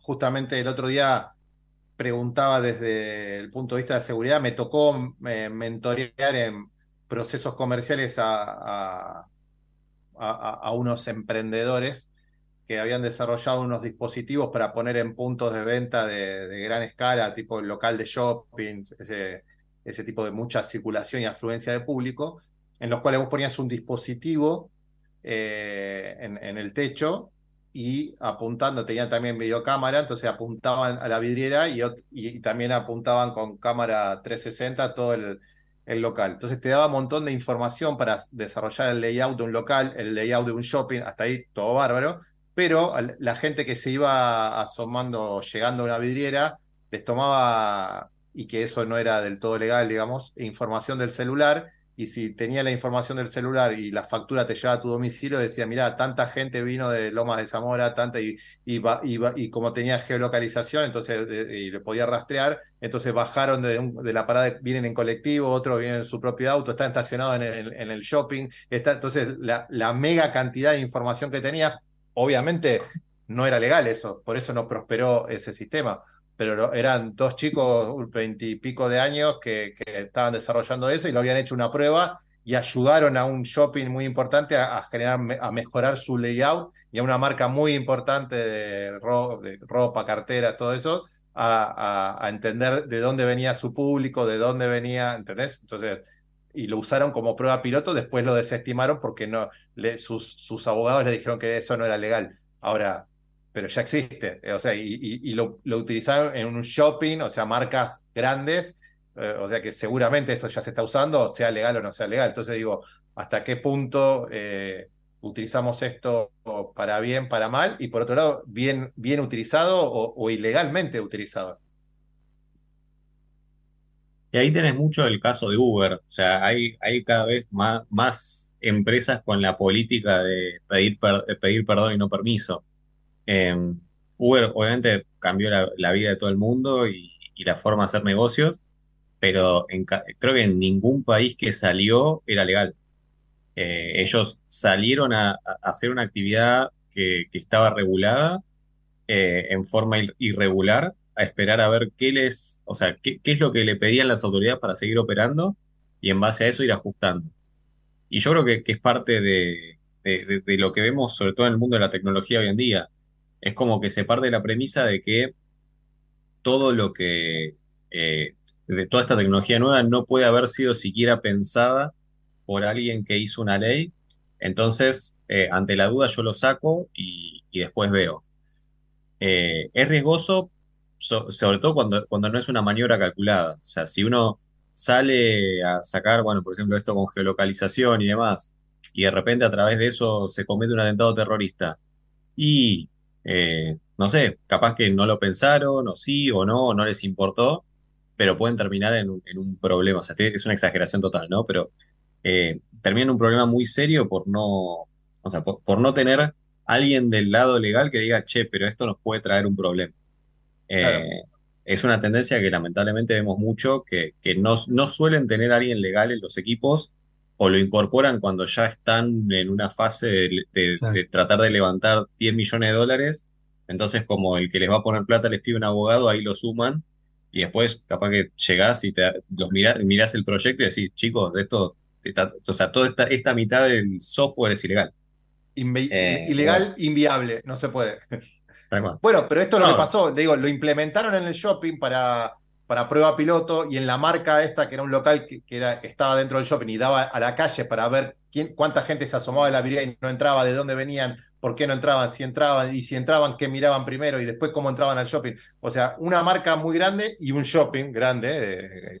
Eh, Capital Federal. Entonces digo, bueno, y hasta ahí llegamos, pero en el equipo no había ningún abogado. Estaban en, una eh, incubadora de, proyectos. Perdón, o, quizás sí, o quizás había un abogado y dijo, chicos, lo que puede pasar con esto es que tengan un riesgo de tanta plata. Dijeron, bueno, yo lo que espero ganar es más que eso, y si viene el juicio, ok, pero es un riesgo calculado. Claro, lo pago. en este caso no había abogados. ¿eh? En este caso no había abogados. De hecho, lo desestimaron porque los abogados del shopping fueron los que intervinieron y dijeron esto no es legal. Ni siquiera los de la marca de, grande esta de ropa que te digo. Los abogados del shopping le dijeron a la marca de ropa esto no lo podemos usar, lo tenemos que sacar los dos. Y lo sacaron los dos. Así que, pero bueno, Martín, como, como vos decías, según cómo se utiliza la tecnología, pero también está la parte de, de, la experiencia y bueno, y cómo se capacitan los equipos como para poder darle frente a todas las posibilidades que tenemos de, hasta, digamos, hasta de mala praxis la utilización de, la tecnología. No, desde luego. El hecho que la tecnología viene primero y después la ley está bueno, porque si fuera al revés no tendríamos tecnología. Imagínate los congresos, la discusión, sería imposible. No está mal eso, eso es natural, es el orden de la vida. Este, sí, de todo lo que escucho, la regulación es lo que, habría que afinar. Y luego la intencionalidad, como hemos vuelto a decir. Este, ahora hay una cosa que decimos, el shopping, eh, las fotos que sacaba, así. Bueno, la realidad es que la mayor parte de, de los desarrolladores de inteligencia artificial compran imágenes, ¿verdad? Compran millones de imágenes para hacer reconocimiento facial. Y esas imágenes la producen eh, empresas como por ejemplo Clearview, el, gran público no lo conoce, ¿verdad? Este, pero dan un poco de miedo, porque son completamente oscuras, pero el FBI tiene una cantidad de, fotografías y Clearview tiene por 10, por 20, por 50. O sea que, sí, claro, no es legal. No, no es legal. Yo me, animaría a decir, discutiría la legalidad de esa cámara que pusieron Cava, donde aparece la foto del señor manejando, pero también está el de al lado, ¿verdad? Eh, las cámaras inteligentes. ¿Y quién procesa esa información? ¿Quién la trata? ¿Con qué seguridad? ¿Eh? Este, ¿Quién la analiza? En otras palabras, ¿quién la trata? ¿A dónde va? ¿Dónde se deposita? ¿Cómo se elimina? Da miedo. No sé qué. Eh, es un camino que hay que ir de a poco. Insisto, veamos qué robustez tiene la solución y veamos con qué intencionalidad se utiliza. Porque por ahí, como dice Diego, es un juego de eh, administración de riesgos, que los abogados los tenemos que aconsejar todo el tiempo en materia de tecnología. Porque si no, no avanzamos nada. Como decía Diego, imagínate un legislador que, de acuerdo, por ejemplo, ¿se acuerdan lo que fue la ley de trabajo remoto? Primero vino la pandemia, qué tragedia. Luego la necesidad de todos venir a las casas, necesidad. Y después a dos o tres legisladores se le ocurrió una brillante idea. Regulemos, Dios mío, lo que fue. ¿Se acuerdan? El derecho a volver, ir, nadie entendía nada. Bueno, o sea que Está bueno que la tecnología avance primero, porque si no, en algunos países estaríamos alumbrándonos con cebo. Pero, por otro lado, una vez que llega la, tecnología, veamos cómo se regula y veamos con qué intencionalidad estamos usando y cuáles son los riesgos que estamos asumiendo. Con todo eso y con un buen equipo legal y que trabaje codo a codo con la, codo a codo con la parte de, comercial y riesgos, bueno, adelante. la tecnología llegó para avanzar, no para quedarse. Perfecto, Martín. La verdad, muchísimas, muchísimas gracias, Martín Elizalde y Diego Núñez. Núñez, perdón. Eh, seguimos eh, generando juntos. Gracias por el invitado que trajiste. Un lujo tenerte, Martín. Cuando quieras también tenés, tenés el espacio eh, junto con Diego y podemos preparar temas. La verdad que súper interesante y bueno, y, y, abre cabezas como todo lo que nos gusta hacer. Así que muchísimas, pero muchísimas gracias a ambos. Muchísimas gracias a los dos. Ha sido un gusto el espacio que compartimos. Muchas gracias. Gracias, Juan. Perfecto. Gracias, Diego. Otro lujo, como siempre. Adiós, Juan. Adiós, Diego. Seguimos, seguimos con todo. Vamos a un corte, así volvemos con la placa y nuestro próximo invitado. Ecomedios.com AM1220. Estamos con vos. Estamos en vos. American and Merit Hoteles. Primera cadena hotelera argentina. 3, 4 y 5 estrellas más de 20 destinos de Argentina y el Cono Sur. Aprovecha el código promocional Puro Branding con el 10% de descuento para los hoteles Amerian Córdoba Park, Amerian Executive Córdoba, Amerian Buenos Aires Park, Merit San Telmo y Amerian Executive Mendoza Hotel hasta fin de año. No válido para fines de semana largos. Amerian and Merit Hoteles. Espacio cedido por la Dirección Nacional Electoral. A las mujeres siempre nos dicen que hay que esperar, que primero hay que resolver la crisis. La pelea por nuestros derechos es ahora. Ni cómplices ni sometidas. Vamos con la izquierda en todo el país, en las calles y en el Congreso. Miriam Bregman, presidenta. Nicolás del Caño, vice. Frente de Izquierda, lista 136. Espacio cedido por la Dirección Nacional Electoral. Tener un presidente que sepa gobernar, vale. Argentina no tiene un problema de ideología, tiene un problema de mala gestión de su gobierno. Vayamos hacia un país normal. Juan Schiaretti, presidente. Florencio Randazzo, vicepresidente. El voto que vale para ser un país normal. Hacemos por nuestro país. Lista 133. Espacio cedido por la Dirección Nacional Electoral. Te propongo terminar con el kirchnerismo de verdad y para siempre. Los argentinos tenemos todo, todo para ser un país ordenado. Es ahora y es para siempre. Maximiliano Abad, candidato a senador nacional por la provincia de Buenos Aires. Juntos por el cambio, lista 504. Espacio cedido por la Dirección Nacional Electoral. Hoy tenemos la oportunidad de poner un punto y aparte, de empezar a reconstruir una Argentina distinta, libre, próspera, sin inflación, pujante y segura. La libertad avanza. Javier Milei, presidente. Victoria Villarruel, vice. Lista 135. Informate en ecomedios.com. Seguinos en TikTok, arroba ecomedios 1220. De la mano de los mejores. Experiencias, aciertos y desaciertos de los empresarios número uno de nuestro país. Tengo el gusto de presentar a Alejandro Golubko, Country Manager eh, Chile de Cubic. La verdad, Alejandro, un gusto tenerte nuevamente, ya que habíamos tenido la nota anterior y, se nos cortó por la tecnología, hoy ya estamos. Qué irónico, Juan, qué irónico. La verdad que sí. ¿Cómo estás? Bueno, un gusto mío eh, volver a encontrarnos acá en este espacio, ¿no? La verdad que un placer gigante. Oh, muchísimas gracias. Bueno, eh, eh, perdón, eh, Cubic es una startup innovadora dedicada a conectar Estados Unidos con Latinoamérica a través de soluciones logísticas, ¿no?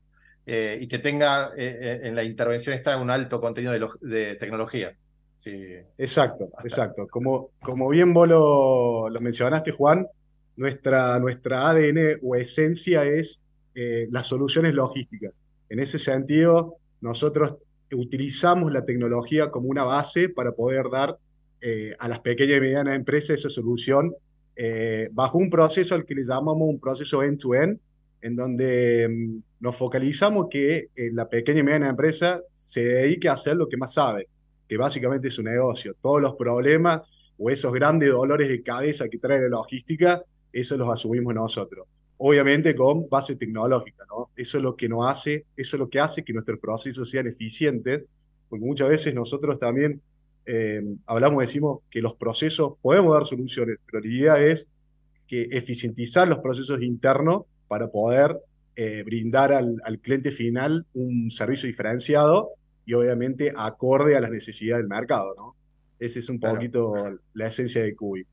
Eh, contar... Perdón. No, no. No, no, sí, sí, sí, sí.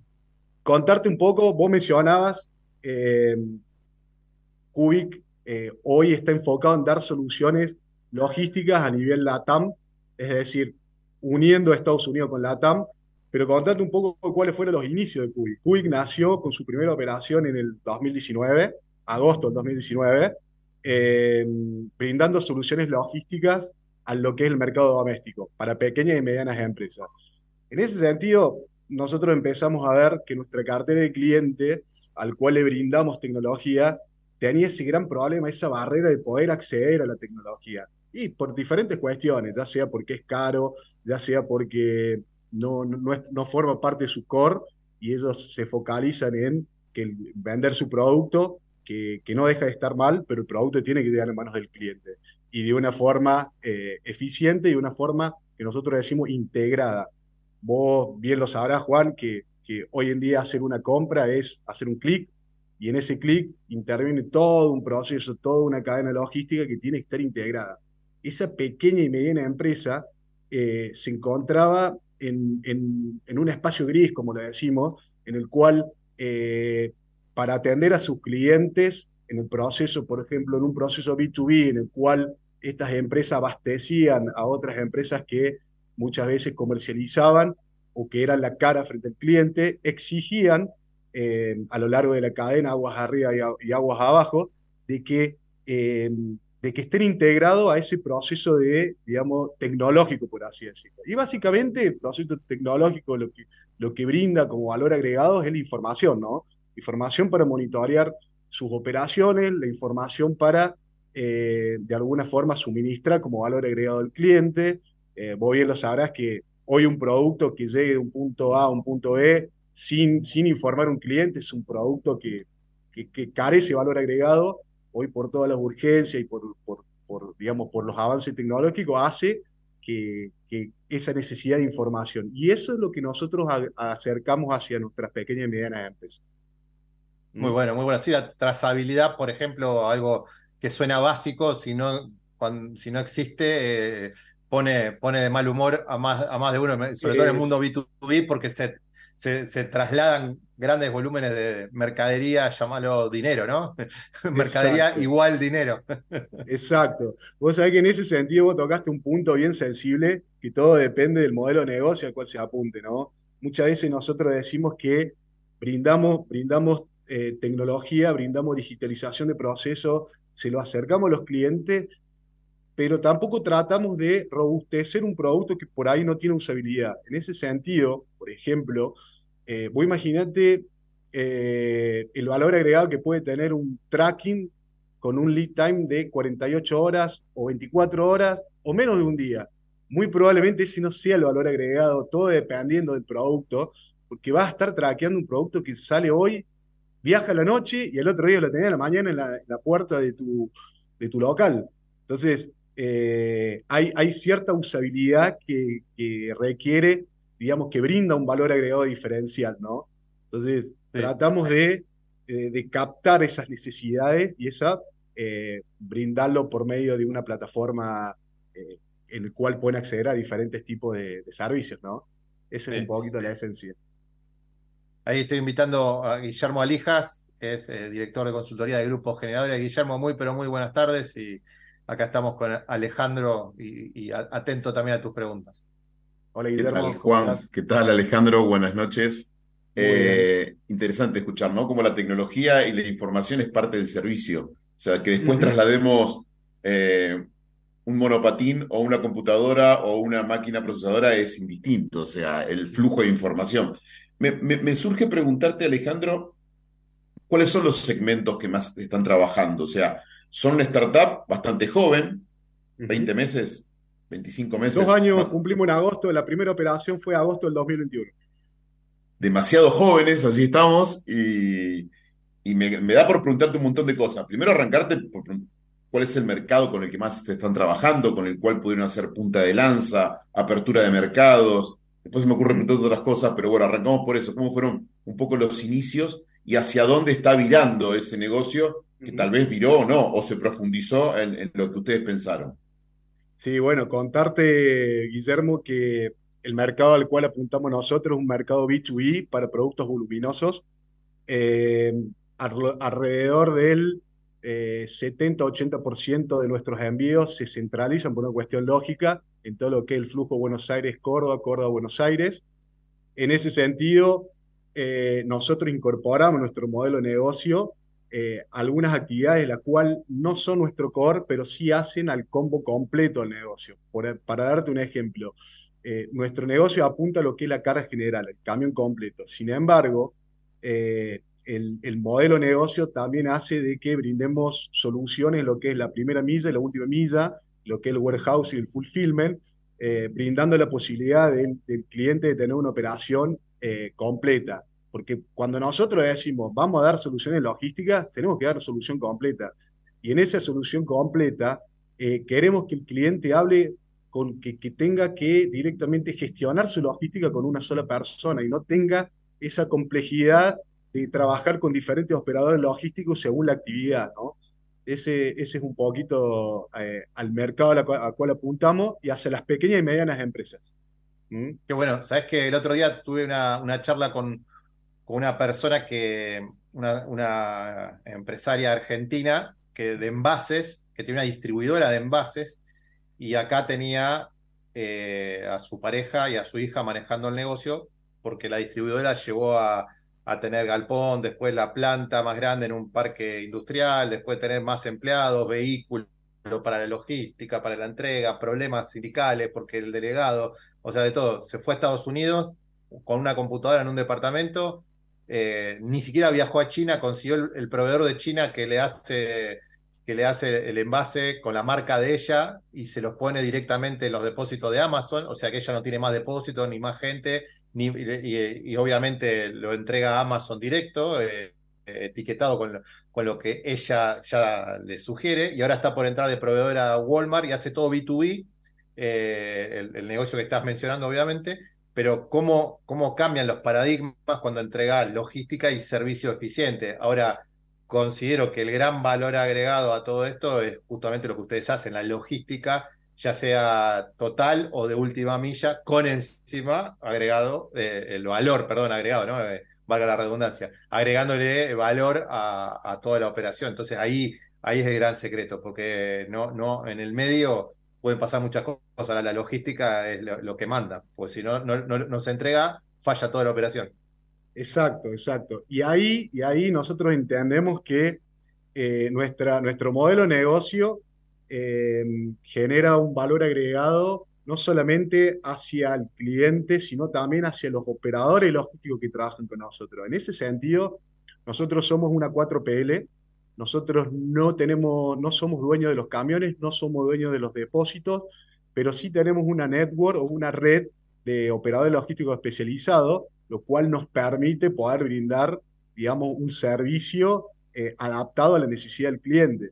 Muchas veces uno se pregunta, eh, y de hecho nos ha pasado, que cuando nosotros nos presentamos frente a los clientes, dicen, bueno, ok, pero ustedes son un intermediario más y seguramente al ser un intermediario más, eh, me van a adicionar un profit y seguramente me van a cobrar más caro. Bueno, eso no es real.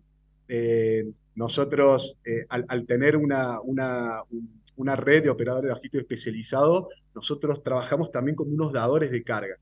Entonces, por un lado, eh, decimos, bueno, eh, no competimos con, con, esos operadores logísticos, por ejemplo, una empresa 3PL, que son dueños de los camiones, los depósitos, porque nosotros tenemos algo que ellos no tienen, que básicamente es la tecnología. Y ellos tienen lo que nosotros no tenemos, que son los fierros, los camiones o los depósitos. ¿Se entiende? Entonces, eso nos permite ir eh, con un modelo en el cual nos permite ser competitivos. Eh, y, por otro lado, también que, ¿por qué no queremos tener, digamos, y por qué la esencia de nuestro negocio es, no disponer de ese capital? Porque bien lo sabes, eh, la, volatilidad del mercado, la situación coyuntural hace que los costos fijos sean un gran enemigo. O sea, hoy en día tener costos fijos hace de que eh, sea una lotería realmente si vamos a ocupar, no vamos a ocupar los camiones, eh, si vamos a ocupar el depósito, y, lo mismo para las empresas, ¿no? Las empresas que deciden, ¿qué hago? ¿Tercializo? ¿Tengo un camión? Si tengo un camión me tengo que ocupar de llenarlo, porque si no los costos, la verdad que se me van por las nubes, no me conviene. Entonces, es, esa, esa, esa red de operadores logísticos nos da la posibilidad de nosotros adquirir ese espacio vacío en un camión o en un depósito para poder ofrecerlo o poder de alguna forma eh, llenarlo con esa oferta de, de, demanda que tenemos nuestros clientes. ¿Se entiende? Mira qué bueno. Sí, sí, sí, sí.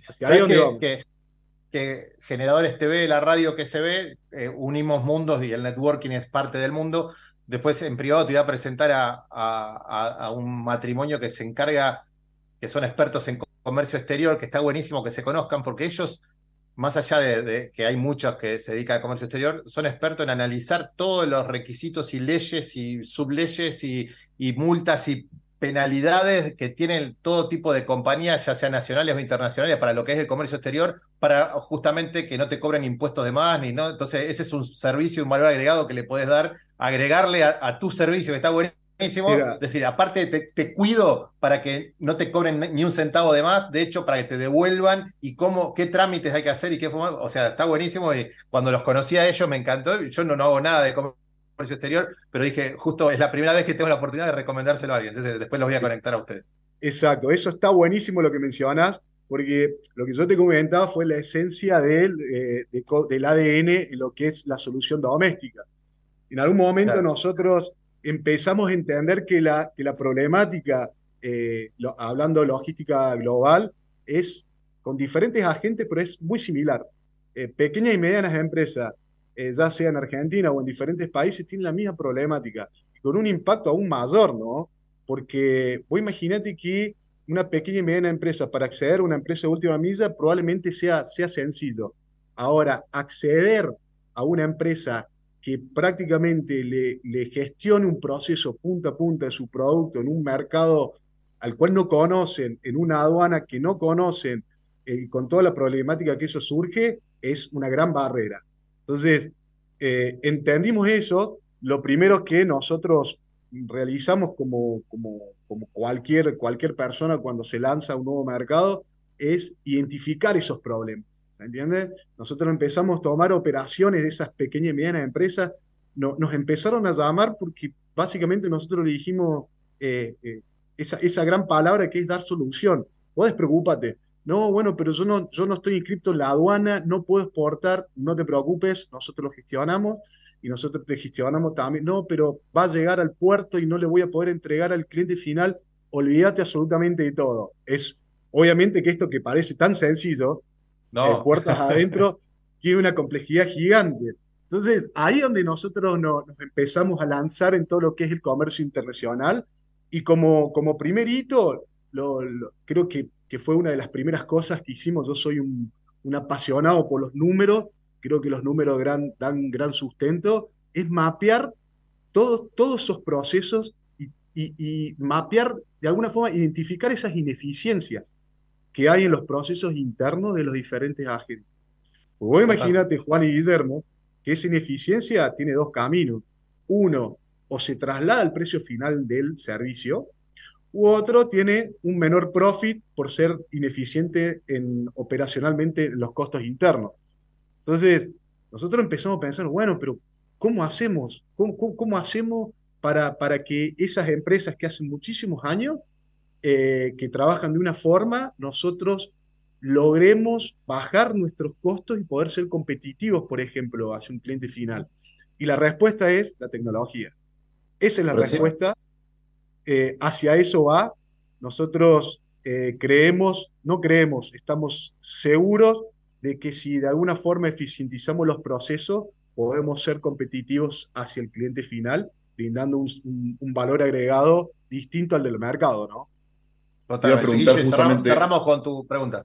No, iba justamente a preguntarte eso, ¿no? O sea, cuando hay tanta por ahí desconocimiento, desconfianza de parte del mercado, cuando vos dijiste hace un ratito, hay un intermediario más, además es un costo más, ¿cómo trabaja el tema de la monetización?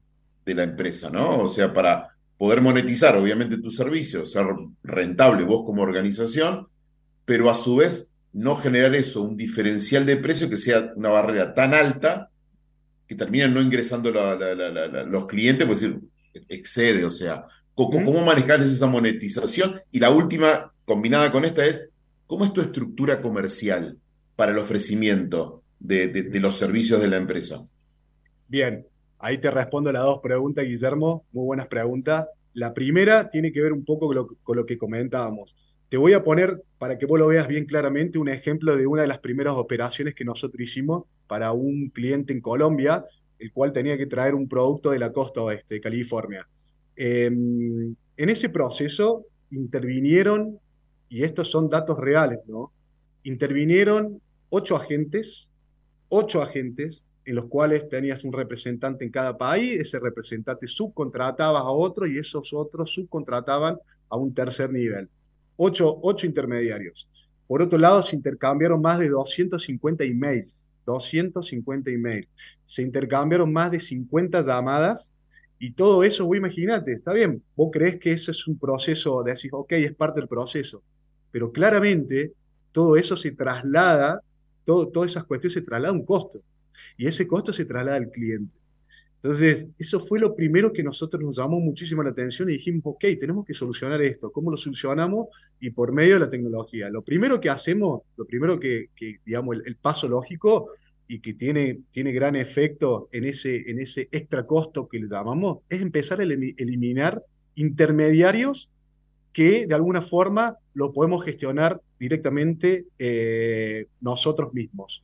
O algunas cuestiones que no sepamos o que dependamos sí o sí de, un tercero, eh, directamente vamos con ellos. Entonces, de los ocho intermediarios bajamos a cinco. imagínate que cada intermediario, vamos a hablar de un profit promedio en el comercio internacional entre un 10 y un 15% por operación. Entre la operación que hacía, logramos bajar solamente disminuyendo los intermediarios en una operación a la cotización original más o menos un 30%, solamente eliminando intermediarios. Entonces, volvemos de nuevo al, al, principio. Cuando a vos te muestran y un cliente que desconoce, o, indudablemente lo primero que se le viene a la cabeza, ok, esta es la operación, todo esto, todos estos intermediarios necesariamente tiene que estar. Y no es, no es así.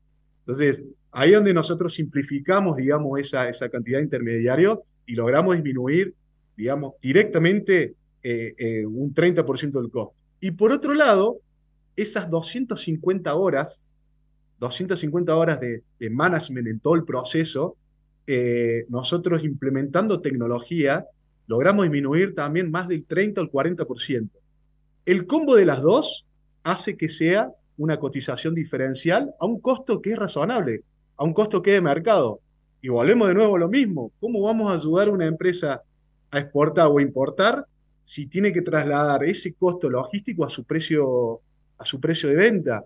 Seguramente no van a ser competitivos en un mercado y en un mercado con alta sensibilidad de los precios. Un dólar, cinco dólares, cincuenta dólares te deja afuera del mercado en cualquier tipo de producto. Totalmente. La verdad, Alejandro, un lujo. Muchísimas gracias, Guille, también, por supuesto. Alejandro Luco, Country Manager Chile de Cubic. Muy bueno tenerte acá. Después ya vamos a seguir en contacto en privado. Te voy a presentar a la gente que te dije. Y por otro lado, vamos a planificar hacer algún LinkedIn en vivo de los que hacemos nosotros, eh, eh, que está buenísimo. Así que con otra audiencia, otro tipo de charla que también está bueno para tu mercado y para el B2B. Así que sigamos, seguimos en contacto por privado y te agradezco muchísimo que hayas participado.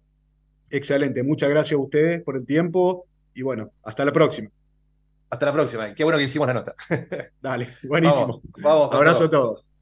Bueno, muchísimas gracias. Ya vio la nota buenísima con Alejandro y ahora pido la placa para consejo de expertos, así trabajamos con Guillermo un tema apasionante.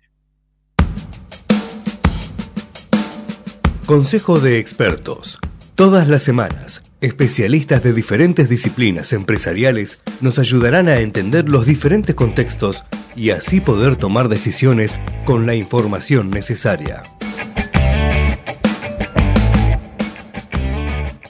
Qué bueno consejo de experto contar con Guillermo Alijas, director de consultoría de grupos generadores y fundador también.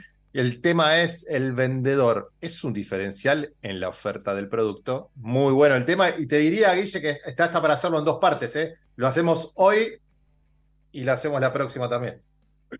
No, pero además, hola Juan, eh, venía muy conectado con lo que estábamos hablando con Alejandro, ¿no? O sea, buscando cuáles son los diferenciales de mercado.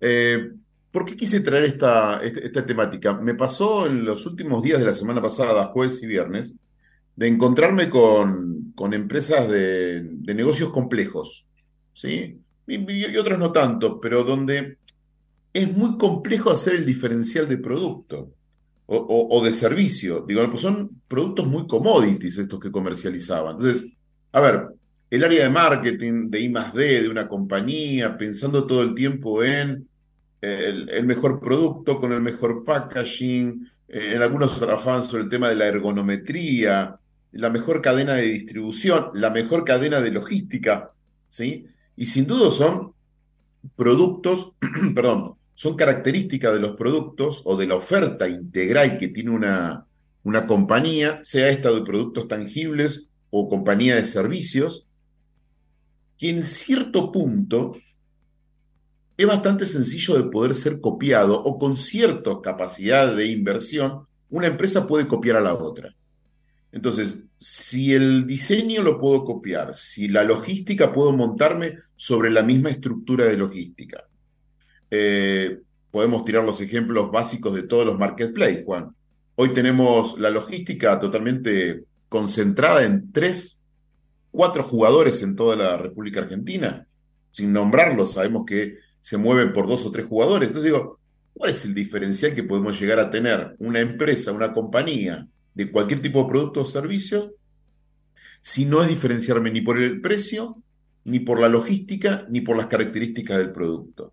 Entonces me parece que el proceso de ventas, la manera en que la compañía atiende a sus clientes, en cómo son asesorados, me parece que ahí puede haber un diferencial.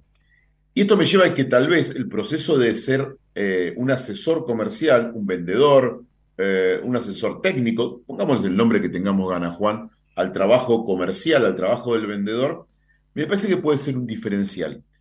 Y, en este punto hay dos o tres características que podrían llegar a ser las, las diferenciales. Un vendedor se va a poder diferenciar del resto del mercado si entiende dos o tres variables. Una de ellas es el conocimiento integral del producto. Damos por descontado que un buen vendedor conoce sus productos. Ahora, conocer el producto cómo?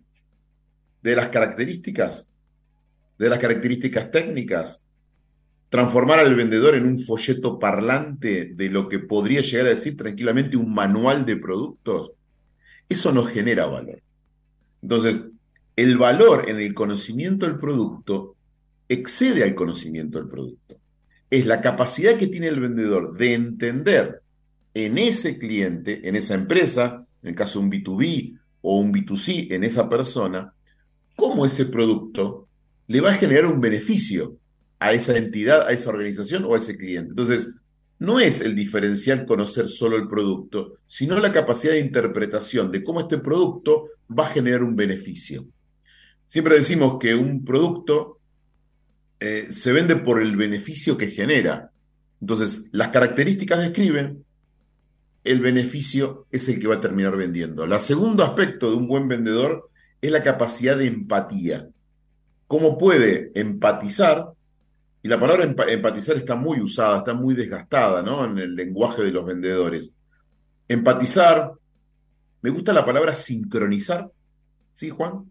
Eh, y sincronizar, sí, sincronizar es interesante de qué punto de vista. Tú dices, no, porque yo soy un vendedor muy amigable y tengo buena simpatía. Y confunden simpatía con empatía.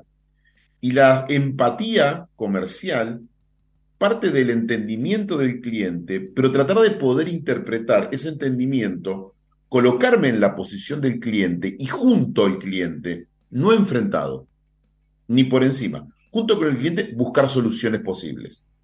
Entonces, la empatía parte de un conocimiento racional de lo que el cliente necesita.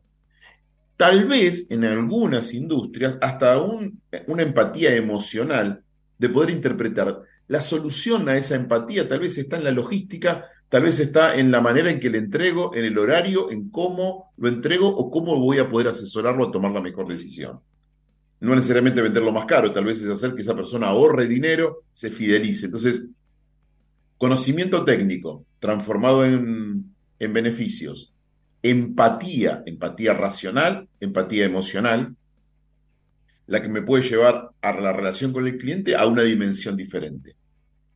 Y el tercer punto, que los vendedores tienden a desligarse de esto que voy a comentar ahora, es el proceso integral de la venta la venta es obviamente el contacto con el cliente, ese asesoramiento donde podemos entender su necesidad, la conexión de las características con los beneficios, la empatía emocional o racional para poder generar buena energía y sobre todo ese segundo punto es generar confianza, ¿no? Lo que hablábamos recién.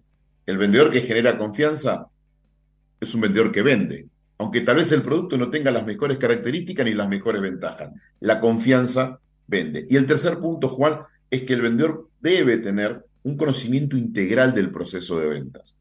No es solamente, como decíamos, el contacto, la empatía y, poder cerrar la venta. También tiene que ver en cómo se va a facturar, cómo se va a despachar, en qué términos y qué condiciones van a ser entregados dichos productos.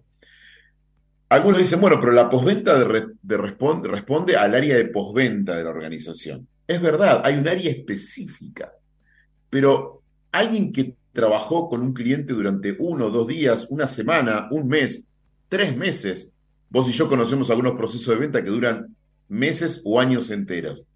Cuando hay una dificultad en la postventa, ¿a quién llama? llaman al vendedor. Entonces, no puedo yo desligarme de esa responsabilidad.